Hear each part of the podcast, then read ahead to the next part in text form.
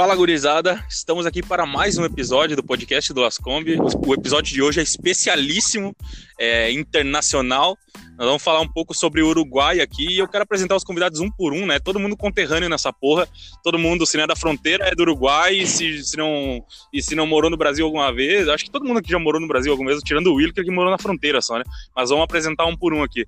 É, vamos começar pelo meu amigo Aurélio Mustari, que, que é de Quaraí e trabalha em Beja União, né, né, Aurélio? Isso, boa noite, pessoal, tudo bem? E também quero apresentar o meu amigo Sérgio Escolar, direto de Cascavel, Paraná, né? Boa noite, galera. E aí, tudo bem com vocês? E agora eu quero apresentar também o irmão do, do Sérgio, né? Meu amigo Davi Escobar. Opa, galera, boa noite, tudo certo? Show de bola. E por último, mas não menos especial, eu quero apresentar meu amigo Wilker, direto de Canelones. Boa noite, boa noite para todos aí. Obrigado pelo, pelo convite. Fechou, gurizada. Hoje, então, eu já meio que adiantei o tema aí, dei um spoiler do tema, né? Falei que nós vamos falar do, do Uruguai. Aí cada um vai contar a sua história aqui. A gente tem muita experiência sobre o Uruguai para conversar, para contar, para falar para os brasileiros como é que é a vida no país. E, e, cada um tem a sua história. E eu queria começar, então, vamos pela mesma ordem de apresentação. Eu queria que o Aurélio falasse o que, que ele faz e, e trocasse um pouco da ideia do, da experiência que ele tem sobre o Uruguai. Tá, show de bola, show de bola. Bueno, boa noite, pessoal. Meu nome é Aurélio Mustari, como o companheiro disse aí.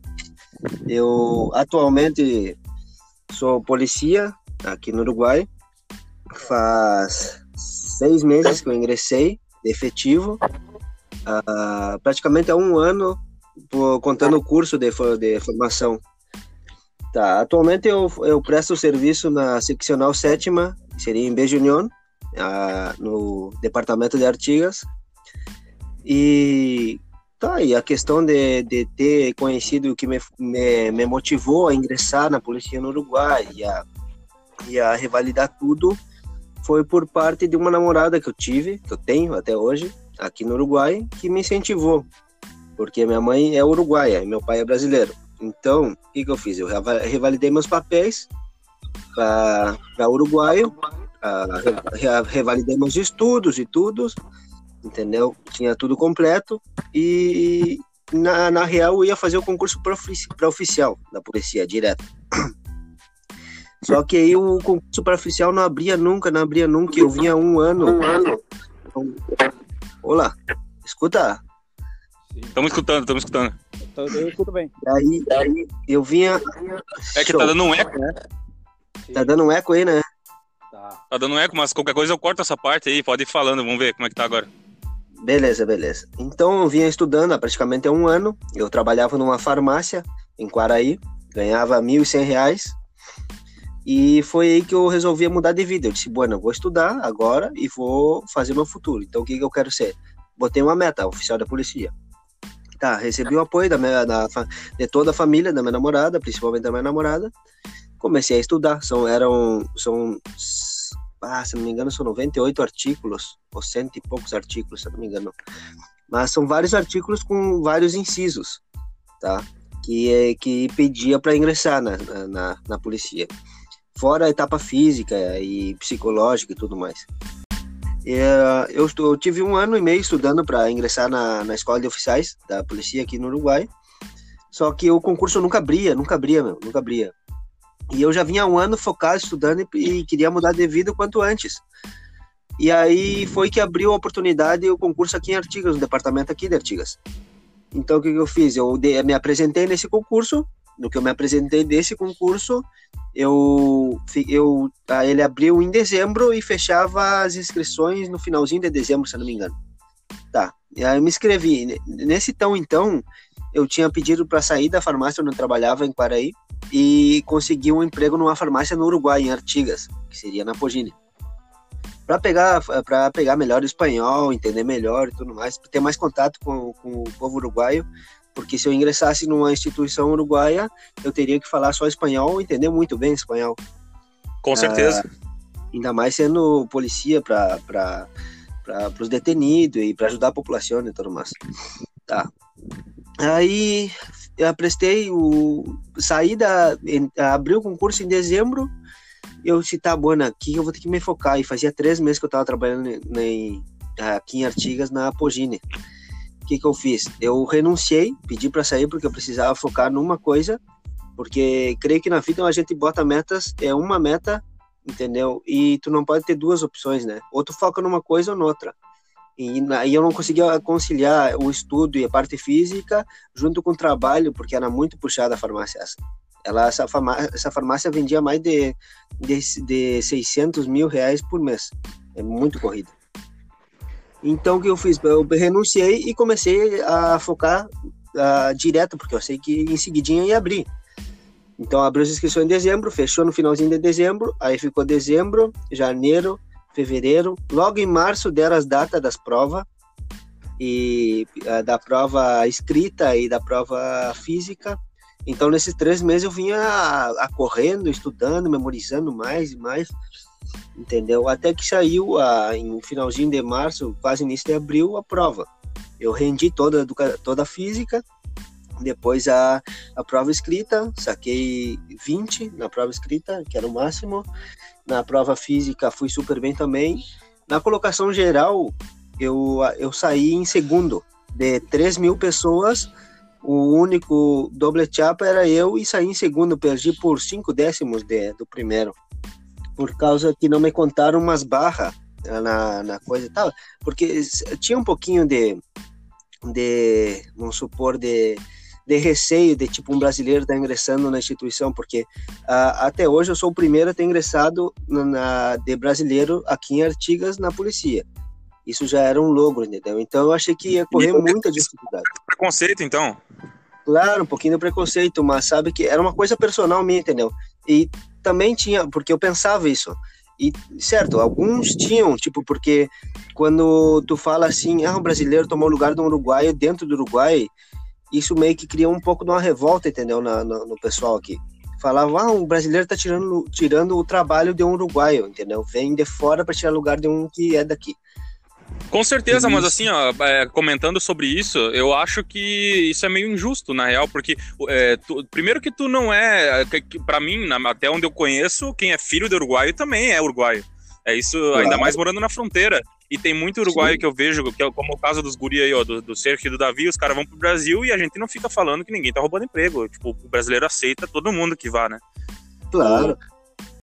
É, essa questão aí de, de, de, do brasileiro e, e, trabalhar no Uruguai, mesmo que seja filho, filho de brasileiro, os caras enchem o saco, eu acho que é muito injusto, porque é, sendo filho de uruguaio, tu, tu, pra mim tu já é uruguaio também, e eu acho que perante a lei é, já é, né? E daí tu pode trabalhar sem, sem mesmo que não fosse, na real, eu acho isso aí uma, um, um, papo furado muito grande, na real, porque aqui, até aqui na Irlanda, cara, aqui na Irlanda o que tem de brasileiro e uruguaio vindo trabalhar aqui, e os irlandeses não ficam apontando a cara, lógico, tem um ou outro preconceituoso que, que às vezes pensa assim, né, deixa, ah, não, não pode vir para cá os de fora roubar emprego, mas na verdade isso eu acho uma, uma palhaçada, cara, no Brasil é muito difícil a gente ver algum latino é, vindo de fora trabalhando, e a gente vê é, alguém falando assim, apontando na cara e fala, não, ele vem roubar o emprego da gente. Não, isso é uma mentira até porque às vezes a gente arruma condições melhores no país vizinho. Isso é natural, né? Claro, claro, isso é cabeça fechada, né, meu? Cabeça que não pensa muito. E porque até pra, tipo, na instituição tu tem uma pessoa que fala mais de um idioma é melhor, para te ter relações e tudo mais, entendeu? Com certeza, Entendi. sem dúvidas. E a, claro, e aqui em Artigas são meio chucros, são nessa parte, assim, eu, eu recebi várias, várias críticas, até teve um venezuelano que fez aqui também, era para ele ter saído em terceiro, só que por falta de, de como é que é, de histórico laboral, por falta de ter habilitação que ele não tinha, todos esses documentos que eu já tinha revalidado, já tinha feito tudo, ele perdeu muito ponto, então ficou muito lá embaixo, entendeu? Então o assunto daqui do concurso era o brasileiro e, o, e esse venezuelano, entendeu? Que nós estava na ponta ali lutando por isso geralmente não tem muita vaga nesses cursos, nesses que sai, tipo, então a gente tentou pegar, optar por ficar ali lá em cima, entre os cinco primeiros, por causa que aí sim tu sabe que tu tá dentro do curso, né? Claro, e, aí... e, e por exemplo, a Venezuela, que é o país do cara aí, pá, eles sofrem demais, né, cara? Não é brincadeira, lá claro. os caras passam fome lá. Eles precisam sair meio que por obrigação, né? Claro, eles querem fugir daquela, daquela zona, daquela anarquia total que tá lá, né, meu? Não ter fome, ter fome, não ter onde dormir, entendeu? Tá louco, total. Ali é GTA, né, meu? GTA ali total. Que eu dizer que no Uruguai aqui a gente se aprende, se aprende muita coisa. Um povo é um povo sério, é um povo sério que tu conta com isso, isso é lindo, entendeu?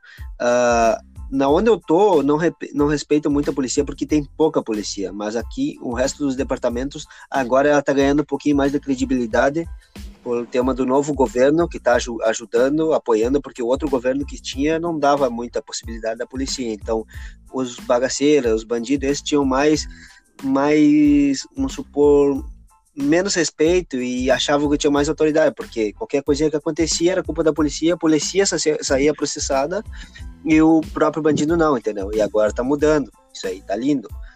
E tanto é que eu, eu sigo estudando para quando eu tiver a oportunidade agora abrir o concurso, por causa dele corona, esse que, que ferrou tudo, ingressar como oficial, se Deus quiser.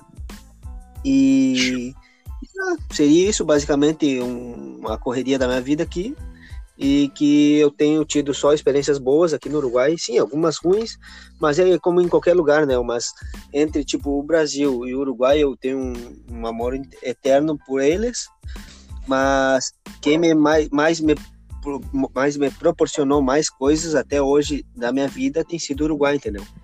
Então eu abraço o Uruguai mais do que o Brasil nesse, nessa questão, por enquanto. Com certeza, cara, tem que ter gratidão, isso é fato. E com relação à xenofobia, a xenofobia pode ter certeza que ela existe em todo lugar, cara. Infelizmente, eu acho ela errada. E... Mas é aquela coisa, a gente toma uns tapas na, na, cara da vida, mas o negócio é continuar e batalhar pelo nosso, não importa onde, né? Eu aqui na Irlanda, os guri no Brasil, é tu no Uruguai, e assim a gente faz esse intercâmbio cultural aí, vai um pouco para cada canto, né? isso aí, irmão, isso aí. Bueno, vou passar então a bola aqui para meus amigos, né? Pro Sérgio ou pro Davi. Qual, qual de vocês está aí? O Sérgio estava na ordem, né? Sérgio, tá por aí? Opa. Tá, fechou. Vou, vou passar para te contar a tua história agora um pouco do que aconteceu na tua vida, é, de como que tu saiu do Uruguai. E é isso, cara. A bola é tua. Beleza. A, a, minha história ela é praticamente igual a do Davi, né? Então eu vou até dar liberdade aí do que ele quiser acrescentar, se ele quiser corrigir alguma coisa, né? Fica à vontade aí, que a nossa história é igual, então, né? É, a gente saiu do Uruguai lá em 2002, durante a crise que teve lá no, no Uruguai. É que assim, é, meu pai ele é, era pastor de igreja, né? Então a igreja mandava ele para vários lugares para cuidar das igrejas. E aí a gente passou nossa infância no Uruguai. Teve um ano só que foi no Chile, acho que até o Davi não era nascido nessa época, não era, tipo... é, passei minha infância toda no Uruguai, né? A gente morou um ano no Chile. É... O Davi não chegou a morar lá, que eu acho que ele era nascido. Isso. Aí a minha mãe estava grávida dele, e a gente estava voltando para o Uruguai de ônibus, né? E ele quase nasceu na Argentina, mas aí ficou tempo de nascer no Uruguai, né? Felizmente. Graças a Deus. É, por, por um detalhe não, não virou argentino, meu Deus do céu. Que perigo, né? Mas enfim, aí acabou que a gente passou o resto da infância até 2002 no Uruguai, né? E a gente morou em vários lugares por causa do, do trabalho do meu pai, que era numa igreja, né? Aí a gente morou em Artigas, é, Rivera, Paso de los Toros, é, Mercedes, Colônia de Sacramento, Minas, é, não me acordo, acho que algum, São José de Mayo. Moramos em todas essas cidades aí do Uruguai, né? E então deu para conhecer o Uruguai de norte a sul, de leste a oeste. É, tivemos bastante experiência na nossa infância, morando lá, muitas aventuras. É, foi uma das melhores épocas da minha vida, né? Que eu tenho boas lembranças. A minha memória é muito boa, cara. Eu lembro de bastante história da infância que a gente viveu junto. É, sinto bastante falta do Uruguai. Em 2002 a gente acabou saindo, né, por motivos do trabalho do meu pai e devido à crise, né, do que estava tendo no Uruguai naquele ano, aí a gente foi para o México. Depois que a gente foi para o México, a gente, eu pelo menos, só 10 anos depois, porque aí a gente foi pro México e veio para o Brasil. E nisso eu fiquei 10 anos, eu era menor de idade, então eu não, traba eu não trabalhava até eu trabalhar e ter férias e tudo mais. Demorou para eu voltar para o Uruguai. Eu voltei pela primeira vez para o Uruguai em 2012, 10 anos depois que eu tinha saído.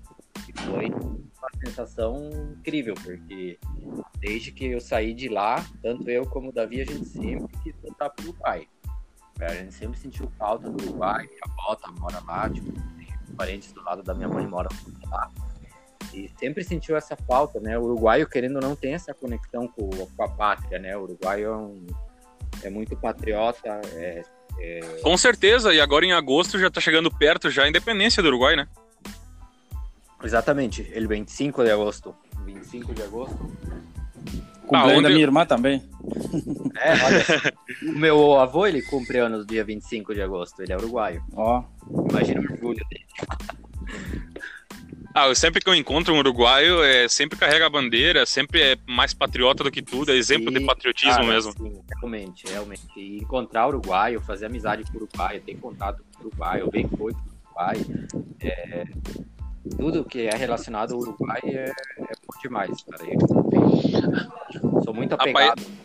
A, paixão pela Celeste também é absurda, né, cara? Isso aí a Sim, gente. Certeza. Aquela vez lá, teve uma vez que, que eu fui encontrar o, o Sérgio Davi lá em Porto Alegre, porque ia ter um jogo da Copa América Uruguai e Japão, Sim. né? Ano passado. E, Sim, ano passado, ano passado, faz pouco tempo. E, bah, tá louco, tava cheio de uruguaio lá e a galera foi de carro mesmo, de, de longe. É, faz um ano, faz um ano, inclusive, Fernando. Hoje apareceu a lembrança no Facebook, faz um ano, certinho. Show de bola, cara. Comemoração aí hoje fazendo um é podcast sobre, sobre o Uruguai, né? É, o jogo, se eu não me engano, seria amanhã. Um ano porque apareceu lembrança que eu tava em Porto Alegre hoje. Claro. E foi 2 a 2 aquele jogo, né? Teve um gol de pênalti do Soares. Puta merda. Enfim, aí acabou que eu fui du voltei duas vezes para o Uruguai depois que eu tava mudando aqui pro Brasil, né? 2012 e 2015. Eu peguei dinheiro das minhas férias no meu trabalho aqui em Cascavel, né? E aí fui visitar o Uruguai. Mas logicamente eu tenho vontade de, de planos de estar para lá, não no momento que eu tenho outras coisas para fazer ainda, mas futuramente eu vou pretendo enterrar minha vida, digamos, no Uruguai. Com certeza, então nós temos essa coisa em comum aí, né? Eu, tu e o Davi, a gente viveu anos no, no, no Uruguai, só que depois a gente pegou muita cultura brasileira, né, cara? Eu vivi 10 anos no Brasil. Uhum. É, praticamente eu... hoje eu tô mais brasileiro no, na teoria, né? Aqui na minha, no meu coração eu continuo sendo Uruguai. Uruguai Lógico, eu, o sangue tu não tem como mudar nunca, né, cara? Isso não existe. Exatamente. Mas, por exemplo, hoje eu, o meu português eu posso dizer que é melhor que o meu espanhol. Que o meu espanhol, às vezes, eu falo fluente, falo bem, mas tem uma palavra ou outra que eu acabo esquecendo, né? Sim, uma hora nos, no, nos olvidamos de, de mitad das palavras, não? Sim, sim, é verdade. Bueno, é, então eu vou passar pro, pro Davi falar um pouco da história dele também, já que é parecida com a tua, mas ele tem as experiências próprias, né? Exatamente. Aí o que ele quiser acrescentar na minha. Manda a bala, Davi. Opa, vamos lá então, né? Boa noite novamente. É, como meu irmão disse aí, a nossa história ela é bem parecida. É, mas, né, igual o Fernando complementou ali, acabo tendo minhas experiências particulares, né? E realmente a gente, a gente foi embora em 2002. De lá eu era, eu tinha sete anos. Eu então acabei morando pouco tempo lá no Uruguai, né? Mas a minha memória também ela é muito forte. Eu, eu tenho lembranças de detalhes, como um dia que eu estava indo com a minha avó no mercado e apareceu um cara no lanche ali na esquina. A gente passou na frente bem na hora. Algumas coisas que eu recordo muito claramente. E a gente morou em várias cidades lá mesmo. É, moramos ali, a, a, família da minha mãe, é, a maioria de Rivera, então a gente tinha uma família perto lá. Nossa avó morou com a gente praticamente a, a quase 100% do nosso tempo no Uruguai, morou junto, junto, com a gente. E a gente era bem arteiro, né, para variar, né? A gente aprontava bastante, principalmente eu e o, e o Sérgio. Verdade. E devido ao, é, devido ao, ao nossos pais ali serem missionários e tudo mais, a gente acontecia isso, de ir para um lugar, para o outro, e até que a gente acabou indo pro, pro, pro México, né? Dois anos lá, aí acabamos indo pro Brasil. E uma recordação que eu, que eu tenho assim muito forte é o dia que a gente estava no aeroporto para vir pro Brasil. Tava passando a semifinal da Copa América de 2004. O Brasil contra o Uruguai. E o Brasil ganhou. E foi uma das primeiras experiências assim que eu tive com a, com a Celeste. Eu tinha um pouco antes, mas é, eu estava no início ali de desenvolver essa ligação com a, com a Celeste, né? E tá, aí vindo pro Brasil, aí é, como meu irmão disse também, a gente acaba pegando muita, muita cultura, né? Eu mesmo, é, o meu sotaque, o espanhol não é o, não é, eu tenho que forçar ele bastante para ele sair, né? Claro que eu consigo falar fluente, mas não com facilidade igual ao português, né? E, e assim, até, até quando eu vou para o Uruguai, eu fui dentro nesse ponto, eu, eu fui vez, algumas vezes para o Uruguai e, e quando alguém fala que eu tô falando portunhol, eu não me sinto legal. Nada contra, né? O português, nada. Imagina, mas é que é uma questão minha, assim, de. Cara, eu não. É, é, é o meu país, entendeu? Eu quero eu quero ter o máximo de, de raízes em mim, o máximo que apareça a nossa cultura através de mim, né? Com certeza, cara. E tu e o Sérgio, vocês têm família lá até hoje. A tua avó ela mora em Montevidéu, se não me engano, né? Isso. Isso, isso. Uhum. Até é, eu fiquei 15 anos sem longe do Uruguai, né? 15 anos eu fiquei sem voltar, voltei em 2017, no início do ano. Eu ia me formar na faculdade, daí eu falei, não, eu vou me organizar para é, vai ser meu presente para mim mesmo. Eu vou, acabou a faculdade, eu vou viajar pro Uruguai, vou ficar uns dias lá. E, cara, é, é você voltar depois de tanto tempo com o, o ali tão diferente, evoluiu, mas ao mesmo tempo é a mesma Montevidéu que você saiu quando era novo. E, e cada lugar que eu ia, assim, cara, eu me emocionava, porque é, é, são tantas lembranças são tantas lembranças, a gente teve que sair por outros motivos, né? Mas são tantas lembranças que ficam, aquela coisa de é, que não daria vontade de sair de lá talvez, mas né, a gente não, a vida, a vida acaba guiando nós por um caminho, né? Não tem muito controle. Ah, com certeza, e, e você voltando lá acaba dando aquela nostalgia, né? Cara, eu sofro. Ó, a primeira vez é, foi essa, essa questão da emoção e tudo. É como se estivesse indo a primeira vez. E, cara, é, minha, minha mente, assim, deu uma. embolou tudo. A segunda vez foi agora. segunda vez agora, no final do ano, 2019. Eu falei, não, agora vai ser mais tranquilo. Já fui uma vez, cara, mas não tem, a emoção é a mesma. É, eu, você chora, eu chorei várias vezes, assim, de lembrança, a nostalgia, igual cara, você se emociona porque não tem, é, é essa parte. É, é igual a Celeste, cara, quando joga. Eu, desde que comecei a acompanhar, então, lá da minha infância, eu. É, é, é o meu elo que me liga sempre ao meu país ali. Mesmo estando longe, é como se fosse um elo para mim.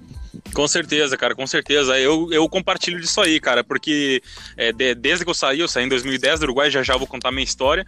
E até quando eu tava lá, tinha muito aquela rixa, né? Brasil e Uruguai, porque metade da minha família é brasileira, Sim. outra metade é uruguaia. Aí eu era mais acostumado a assistir os jogos do Brasil, torcer pro Brasil, porque eu estudava no Brasil, né? E era muito puxado pela minha família por parte brasileira a, a ser mais íntia do, do, da seleção brasileira, né? Mas depois que eu saí, eu, eu, mano, eu, assim, eu, comecei a acompanhar a Celeste, é, comecei a acompanhar o Nacional e comecei a, a, criar identificação. E hoje em dia eu não largo por nada, né, cara? É, é, virou minha, a minha seleção, tipo, eu não, eu não digo nem segunda, eu digo igual a brasileira. Eu torço para as duas e é isso, cara, não tem como mudar. eu acho que é, é, essa questão aí da identificação com a Celeste é uma coisa que, que é fora do normal, cara. Ela liga muito a gente ao país mesmo, cara assistindo os jogos, comemorando o gol, comemorando o gol do Forlan em 2010, aí depois veio Soares, Cavani, essa turma toda, né? Cara, não, exatamente. A 2010 foi um momento mágico pra gente, né? Eu digo pra, pra todos que nós estamos aqui, porque foi o primeiro momento que a gente conseguiu é, ver a Celeste indo lá para as cabeças. E, cara, é um orgulho, porque o Uruguai, assim, às vezes é, era, era mal visto devido a um jogo muito agressivo.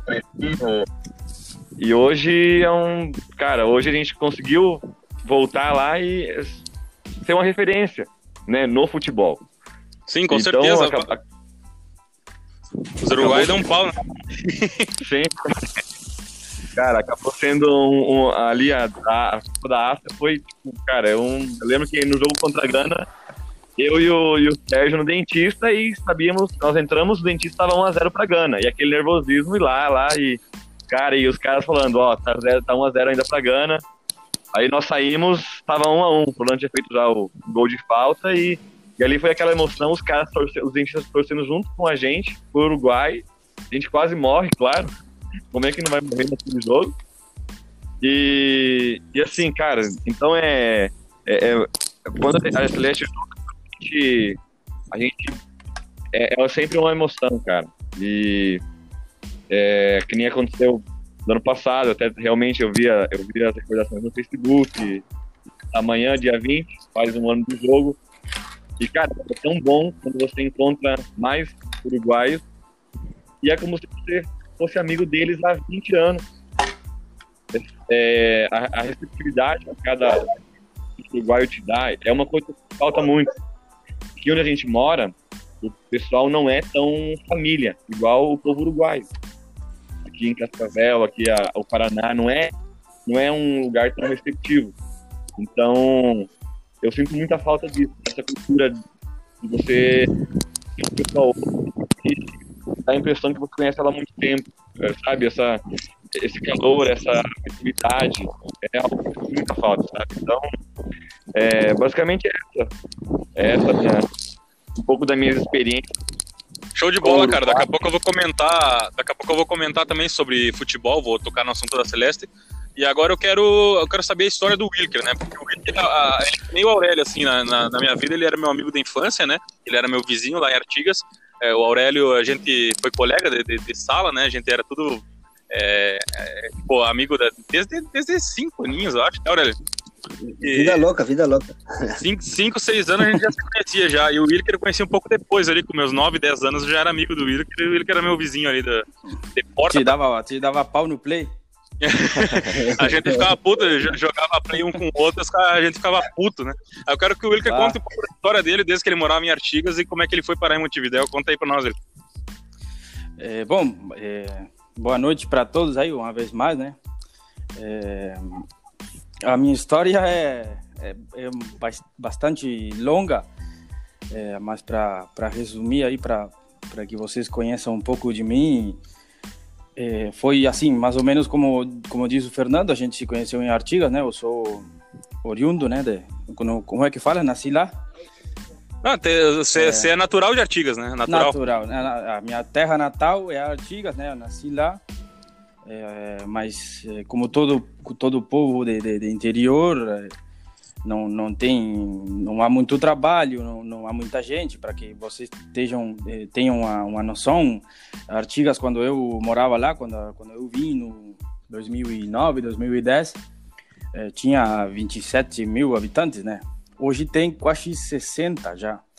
Mas era uma cidade muito pequena é muito pequena é, então, trabalho não tem, a faculdade não tem, então muita gente no interior te, acaba fazendo o que eu fiz, né? É, ter que emigrar para a capital do país, que é aqui, Montevideo, e, e bom, estudar, tudo. Eu vim, é, é, num princípio, a fazer faculdade de, de engenharia, é, entrei na polícia também, como, como companheiro aí, é, somos companheiro de placa, né? É, entrei, ingressei, aqui na polícia no já faz uns quase 10 anos, né? É, fiz a, a, escola que, que a gente tem aqui de preparação para para ser oficial da, da polícia.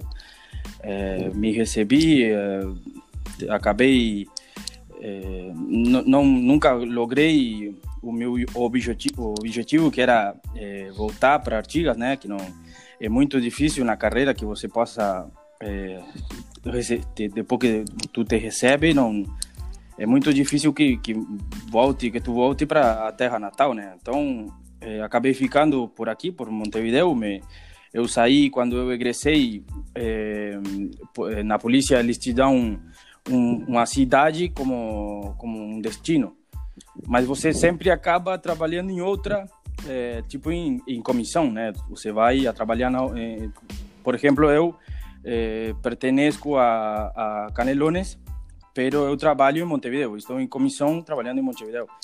É, e tá, é, a raiz disso tive que comprei aqui em, em Canelones, estou perto do aeroporto, para vocês aí, se algum dia vem, tem que baixar aqui em avião em Uruguai, eu estou a, a uns 200 metros do aeroporto.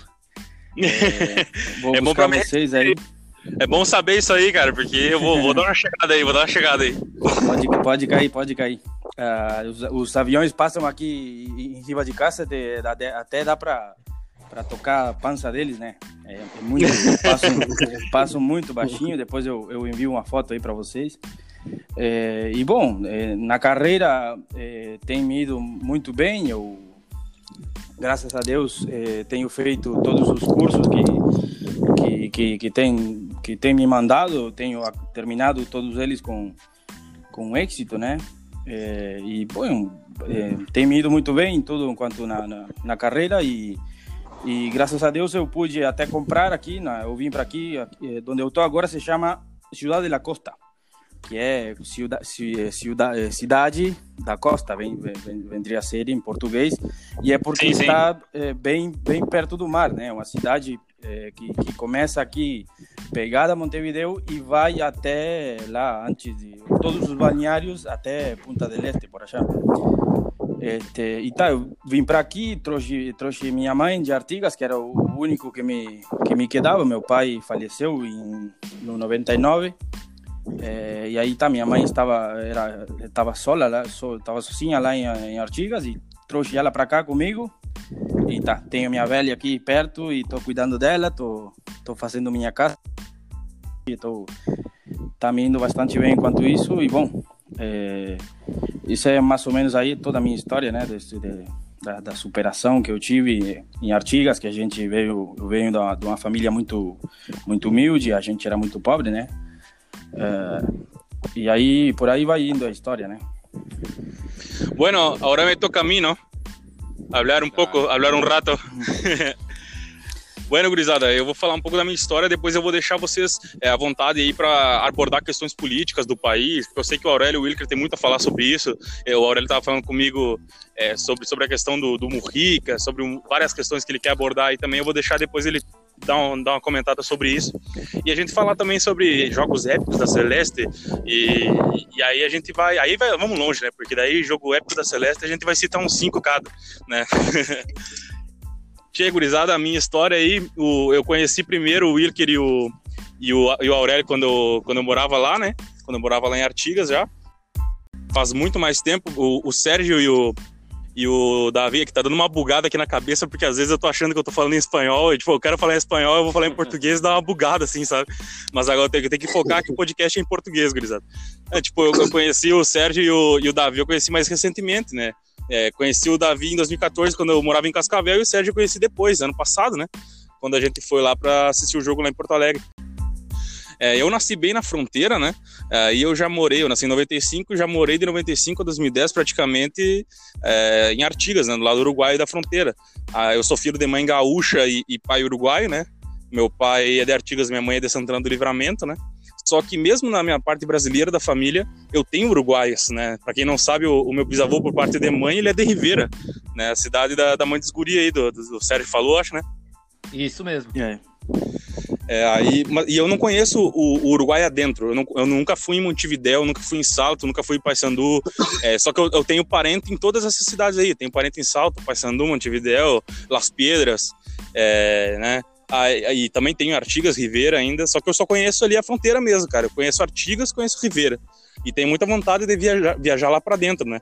É, eu, eu, apesar de eu ter morado de 95 a 2010 ali em Artigas, no lado uruguaio, eu estudei toda a minha vida no lado brasileiro. Por isso que eu fui alfabetizado em português, né? Por opção da minha mãe. Mas desde que eu nasci, eu tenho documentos dos dois países, né? Eu tenho documentos tanto brasileiros quanto uruguaios, né? E o espanhol que eu aprendi mesmo é o espanhol de calle, como se fala, né? Eu, eu aprendi o espanhol nunca na escola, nunca no liceu, sempre com os vizinhos ali, com o Wilker, né? Com, com o o Pintinho. que grande amigo, Pintinho. Eu falei, eu falei com ele esses dias.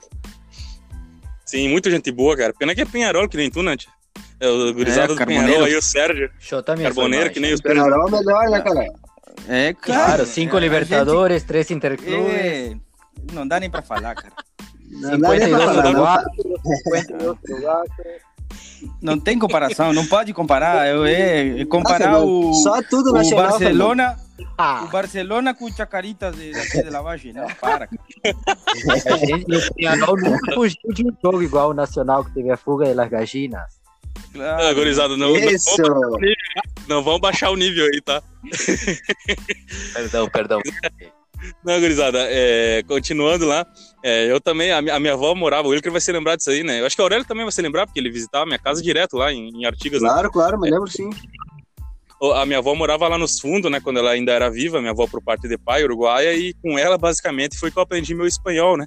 Sempre um espanhol de cage, um espanhol até abrasileirado muitas vezes, porque eles mesmos, para tentar se comunicar comigo, falar comigo, eu que tinha sido alfabetizado em português, eles pegavam e emendavam o espanhol. Acho que todo mundo na fronteira faz isso, né? Quando tu vai ouvir a gurizada Uhum. da Artigas, a gurizada da Artigas, Che, gurice, me fui para Sorricha ayer com el, ba el brasileiro, não sei o quê. É, fui para el baile na moto sem engrenaje, e o guri de rampla. Não, é assim que os caras falam lá. E porque os brasileiros vêm acá, le puede roubar um emprego dos artiguenses. Filha da puta. Mas é o, o espanhol é brasileirado lá, tia? Então, esse, ah, essa é, mesclado, mesclado. Pois é, essa é a minha história com o Uruguai. Aí, aí lá por 2010, né? É, eu tive que me mudar porque meu pai ele, ele se naturalizou brasileiro, né? E foi trabalhar em, em Porto Velho, foi trabalhar no DEPEN, né? Como agente penitenciário federal do Brasil. A gente pegou de mala e coisa e fomos embora, né? Aí desde então eu só fui morar no Uruguai de novo, acho que em 2012. Que eu fui morar alguns meses lá na casa ainda que, que é do meu pai, tá lá até hoje, né? Inclusive, a casa continua sendo do meu pai. E aí depois o que aconteceu foi que eu, eu saí, e só voltei acho que em 2015, só que eu não- aí eu já não voltei pro lado do Uruguai, eu morei em Quaraí mesmo, né? Eu acho que foi, foi o é, desde 2016, inclusive, eu não vou, né, na fronteira, faz um faz um, um rato aí já. Pô, faz tempo, irmão. Parou de falar aí? Parou, né? Que passou? Foi chorar pela- ele foi chorar pela história do Nacional. Claro, claro, capaz. Bota, Fernando, é- era brincadeira o, o do Penharol, cara. Bota aí. Não fica chateado, não. Chora não, coleguinha. Eu, eu, eu lembro da, da avó dele, cara. A avó dele morava frente a frente com, na minha casa, né? Com, com onde eu morava, lá em Artiga. Ah, ele tinha uma, uma meia prima, uma, uma meia. Não sei se era prima ou o que dele aí, meia prima, era, era neta da avó dele, mas não sei. Não, não lembro qual era, qual era o parentesco entre a, a mãe da, da, da gurizia e, ele. A, a avó dele, a velha, sair pra fora, cara, pra chamar a, a outra menina, mas pegava os gritos lá na caixa. Outra coisa que eu não que eu não falei para vocês, né? Até o, o meu companheiro aí que mora lá em Bechunhão, não sei como é o, o nível de vida lá, eu acho que é o mesmo que Artigas, né?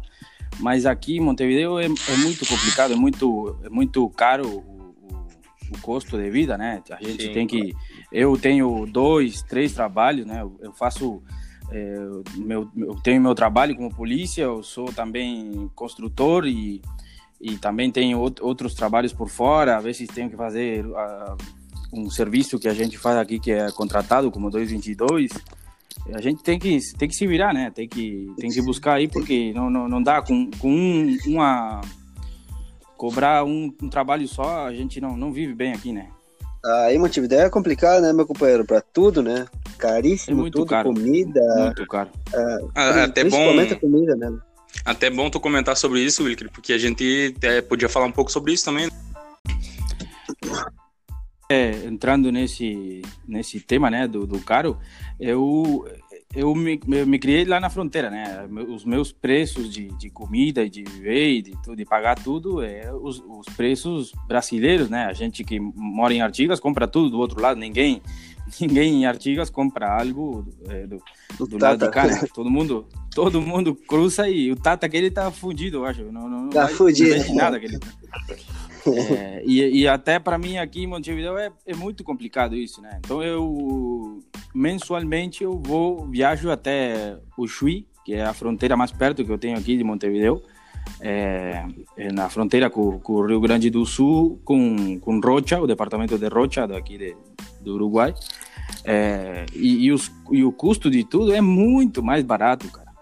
Vocês não têm uma noção de, do, da, da, quantidade de coisa que tu compra é, é, pela metade do preço que vale aqui, né, na capital. É, isso é incrível. Sim, um rancho do, do mês, eu acho que no Uruguai é na base de uns 18 mil pesos, né? É, claro. Não baixa disso, né, cara? Tá louco, é um absurdo. Para te botar um exemplo bem claro, eu fui ah, o fim de semana passado, né? Eu fiz lá um, uma compra de, não sei como é que fala, uma compra de despesas de, geral, né? Tudo, tudo que a comida um para todo mês, um surtido, né? A gente diz surtido Sim. aqui, não sei como falar. É, com, comprei tudo, cara. Enchi o rancho inteiro, enchi a despesa e lá eu gastei uns 4 mil pesos. Que não, não, em reais, eh, com a 9, não sei, uns 400 reais. E eu, e eu trouxe a caminhonete até o teto de coisa, né? Era bolsa, bolsa de sacola de, de, de supermercado para tudo quanto era lado. E aqui, ontem, eu hoje tinha vontade de comer uma carne, uma comida de, de, de uma comida de, de, de, panela com um monte de carne, né? Fui ali, comprei umas carnes, comprei uns, umas coisas aí para completar a, a, a, panela. Gastei mil pesos, ou seja, cem reais em, em é quatro coisas que eu comprei para hoje. E lá tu faz um, um me entende? Para um mês inteiro tu compra comida por. É incrível, isso é incrível. É uma diferença total, né? Tem muito, Dá... muito juros, muito imposto. Um país tão é. pequeno com tanto imposto, né, meu compadre? É, isso é, isso é incrível, é. Esse é o momento que eu, o Sérgio e o Davi estamos só escutando aqui para aprender, né? Não, olha que, olha que o Wilker deve passar trabalho em Montevideo, porque olha o salário da polícia. Ah, não se ganha tão, tão mal, mas assim tu vive melhor mais na fronteira. Eu não sei qual é, qual é, o, qual é a categoria dele. Eu sou agente, sou agente aqui e ganho, uhum. olha aqui, eu ganho 41.900 pesos. Só de desconto eu tenho 8.742 de desconto. No líquido que eu ganho na mão, em vez de, de ganhar os 41.900, eu ganho 33.159. Seria na base, uhum. arredondando uns 3.300, é o que eu ganho. Isso, pra, pra, é, é, é, bom arredondar, tipo, pra, pra, pra real, porque pra galera que tá ouvindo entender, né? O quanto que mais ou menos é, que... Claro, é, basicamente seria uns... Uns, quatro, uns 3 mil. Isso, uns 3 mil. Era pra estar tá ganhando uns 4 mil... Uns 4.100 por aí. Mas uh, com desconto recebo 3.300. Tudo desconto aqui, ó. Tipo, sanidade policial, tutela policial, Montepio, que seria para se aposentar, e o RPF, esse aqui também, que, que come também a cabeça da gente. Tipo, ele deve fazer o 222. o, o invento faz... do, do, dos, dos Tupamaro, o RPF. Esse, isso mesmo. Para sacar de nós para dar para os vagabundos. Esse. os nini, os ni, nem trabalham nem estudam. É. Isso, entendeu? É, não, não então... tem, não tem, não, eu não, não tem muita diferença hoje com, com você. É, eu sou oficial, né? Eu já sou o principal. É, eu estou fazendo o curso para subcomissário já e, e o meu, meu salário está em um, em, nominal, assim como tu falou, uns 8, uns 8 mil reais, 80 mil pesos. Mas a gente acaba na mão cobrando 5 mil, 6 mil reais, né? Um, em torno de uns 50, 60 mil pesos. É, então, a gente, mas isso contando com. com também eu estou no lugar agora que eles me pagam um dinheiro a mais por, por o trabalho que eu estou fazendo que não é para o meu grado, né? Ou seja, eu claro. não tenho o, o Randa para fazer o que eu estou fazendo, mas eu estou aí por, por confiança, porque o chefe meu disse, não, tu vai trabalhar aqui e tá, me botaram aí, então me pagam um dinheiro a mais é, e com 222, alguma outra coisa, e aí vai uns 6, 7 mil reais, tu chega a cobrar. Mas tu, aqui eu, eu não tô eu não tô alugando, né? Mas um aluguel aqui são dois mil reais. Não tem um, um aluguel baixo. mais barato, né? Que em Artiga tu, tu pagava não sei quanto os preços da Artiga, mais ou menos. 5 mil pesos? 6 mil pesos? Sim, era é, uns 500 reais. Isso, por aí. E aqui tu paga dois mil reais por um aluguel, cara. É, é absurdo, né? Tu, tu viu? É um absurdo total. Dois mil reais para alugar, dois mil para dois mil para viver, tu não, não, cobra quatro mil pila, tu não, não vai nem à esquina largar um peido, porque te cobram também. agora, agora para fazer agora para fazer um comparativo com as capitais, né? Porque eu morei em Brasília, que é a capital do Brasil, é, com dois mil reais lá é, em Brasília, tu aluga um apartamento mobiliado em Águas Claras, que é uma cidade top, Bom, entende? E vocês veem a diferença, assim, sabe? A tiver a diferença, né? Um país tão pequeno com recursos bons, entendeu? Ser tão caro assim com imposto, e com e com esse tema, entendeu? Para te ver a fronteira, a fronteira sobrevive do Brasil, cara, sinceramente. Uhum. E é o que sustenta o Brasil, porque os uruguaios são os que compram mais ali no Rig, no Baclise, é o que movimenta a verba, vamos supor, de Quaraí. Se Artigas não compra em Quaraí, Artigas fica sem produto. E Quaraí fica sem, sem emprego, entendeu? Fecha tudo. Uhum. Por isso que agora o, pre o prefeito aqui de Quaraí não quis fechar as lojas, não quis fechar nada, porque já está meio quebrado tudo, meu. E ainda mais por causa que está na bandeira laranja, não está na vermelha. Então tava uma loucura. O que eu enxergo... Ah. Não, o que eu ia falar, que eu... Pode, pode falar, termina o raciocínio aí, Ora. Tá, tá. E os uruguaios estavam com medo que fechasse tudo de novo, por causa que a única coisa que iria funcionar é farmácia, posto e, e os mercados entendeu? Mas o resto, roupa e coisa assim pro inverno, pra casa e tudo mais, que é mais barato em Quaraí, ia fechar tudo, né, meu? Pode seguir, Fernando. Não, o que eu, eu queria dizer é que o, a visão que eu tenho de fora, vocês me corrigem se eu estiver errado, porque vocês vivem aí no momento. Eu quero saber se, se é verdade que o Uruguai ele se sustenta mais do turismo mesmo, né, na, nas, nas regiões, porque o que eu vejo mesmo é bastante brasileiro indo, por exemplo, em artigos comprar em free shop, ou então indo para é, Colônia de Sacramento, para Montevidéu, para como se diz, para Punta del Este e, e consomem muito. Né? Nessa, vocês tu, fala, do, nessa... fala dos uruguaios eh, em turismo? O, o, turismo interno? Tu, Não. Tu... Eu tô, eu tô dizendo se o Uruguai, é, se essa economia do Uruguai gira bastante com o turismo. Indo gente de fora pro, pro Uruguai. É, tem, tem. Aqui na, na, capital tem muito argentino. Até ontem tava estavam é, é, falando isso no, no, no jornal é, que tem muito argentino querendo investir aqui no Uruguai agora, né? Mas é por esse câmbio de, de governo também, eu acho, né? Que, que eles veem Não, que, que tem que... uma estabilidade mais grande. Sim, que passa que o Argentina também está quebrada, né? Os investidores é. não querem mais investir num país que está quebrado, então eles investem agora no país ao lado, que o país que está claro. com um governo bom, está com uma estrutura boa, soube manter uh, essa pandemia que teve do Covid, que foi surpreendente, entendeu? O governo soube controlar totalmente isso, entendeu? Uh, então, uhum. creio que isso deu mais credibilidade para o Uruguai, deu mais força para acordos multinacionais, entendeu? E que é. essa parte e o Uruguai, Uruguai não... tem evoluído. O Uruguai em si, ele tem, ele tem bem poucos casos de Covid, né? Na real. Sim. Na real, não sei se é 20 como máximo agora, cara. É, agora 40, tinha, é todo... tinha 12, 14, tinha dois menos é, de hoje. Falei. Não deu nenhum positivo hoje, são 12. É, e vai por aí. Por aí vai a coisa. E Montevideo são uns, uns quatro. E quatro em Rivera também. Teve mais casos de, de, de, coronavírus em Quaraí do que no Uruguai todo, eu acho. É. Ah, na real, quase sim. Em Cascavel tá mais, tem mais que no Uruguai. Aqui estamos com 1.600, eu acho, casos. E o Uruguai ah. nem chegou a mil. Não, não chegou Imagina a mil. Imagina pra te ver. Imagina um país, Cascavel cara, tem... Quanto, ter menos qual que é um estado. Qual é a população de Cascavel? 300 mil Cascavel habitantes. tá ali. Isso. É. é também, também o grande problema não é que a gente é, é, é somos muito pouco, né? Em, em, Brasil, a capital do Brasil, não sei quantos quantos quantos habitantes tem em São Paulo, a capital.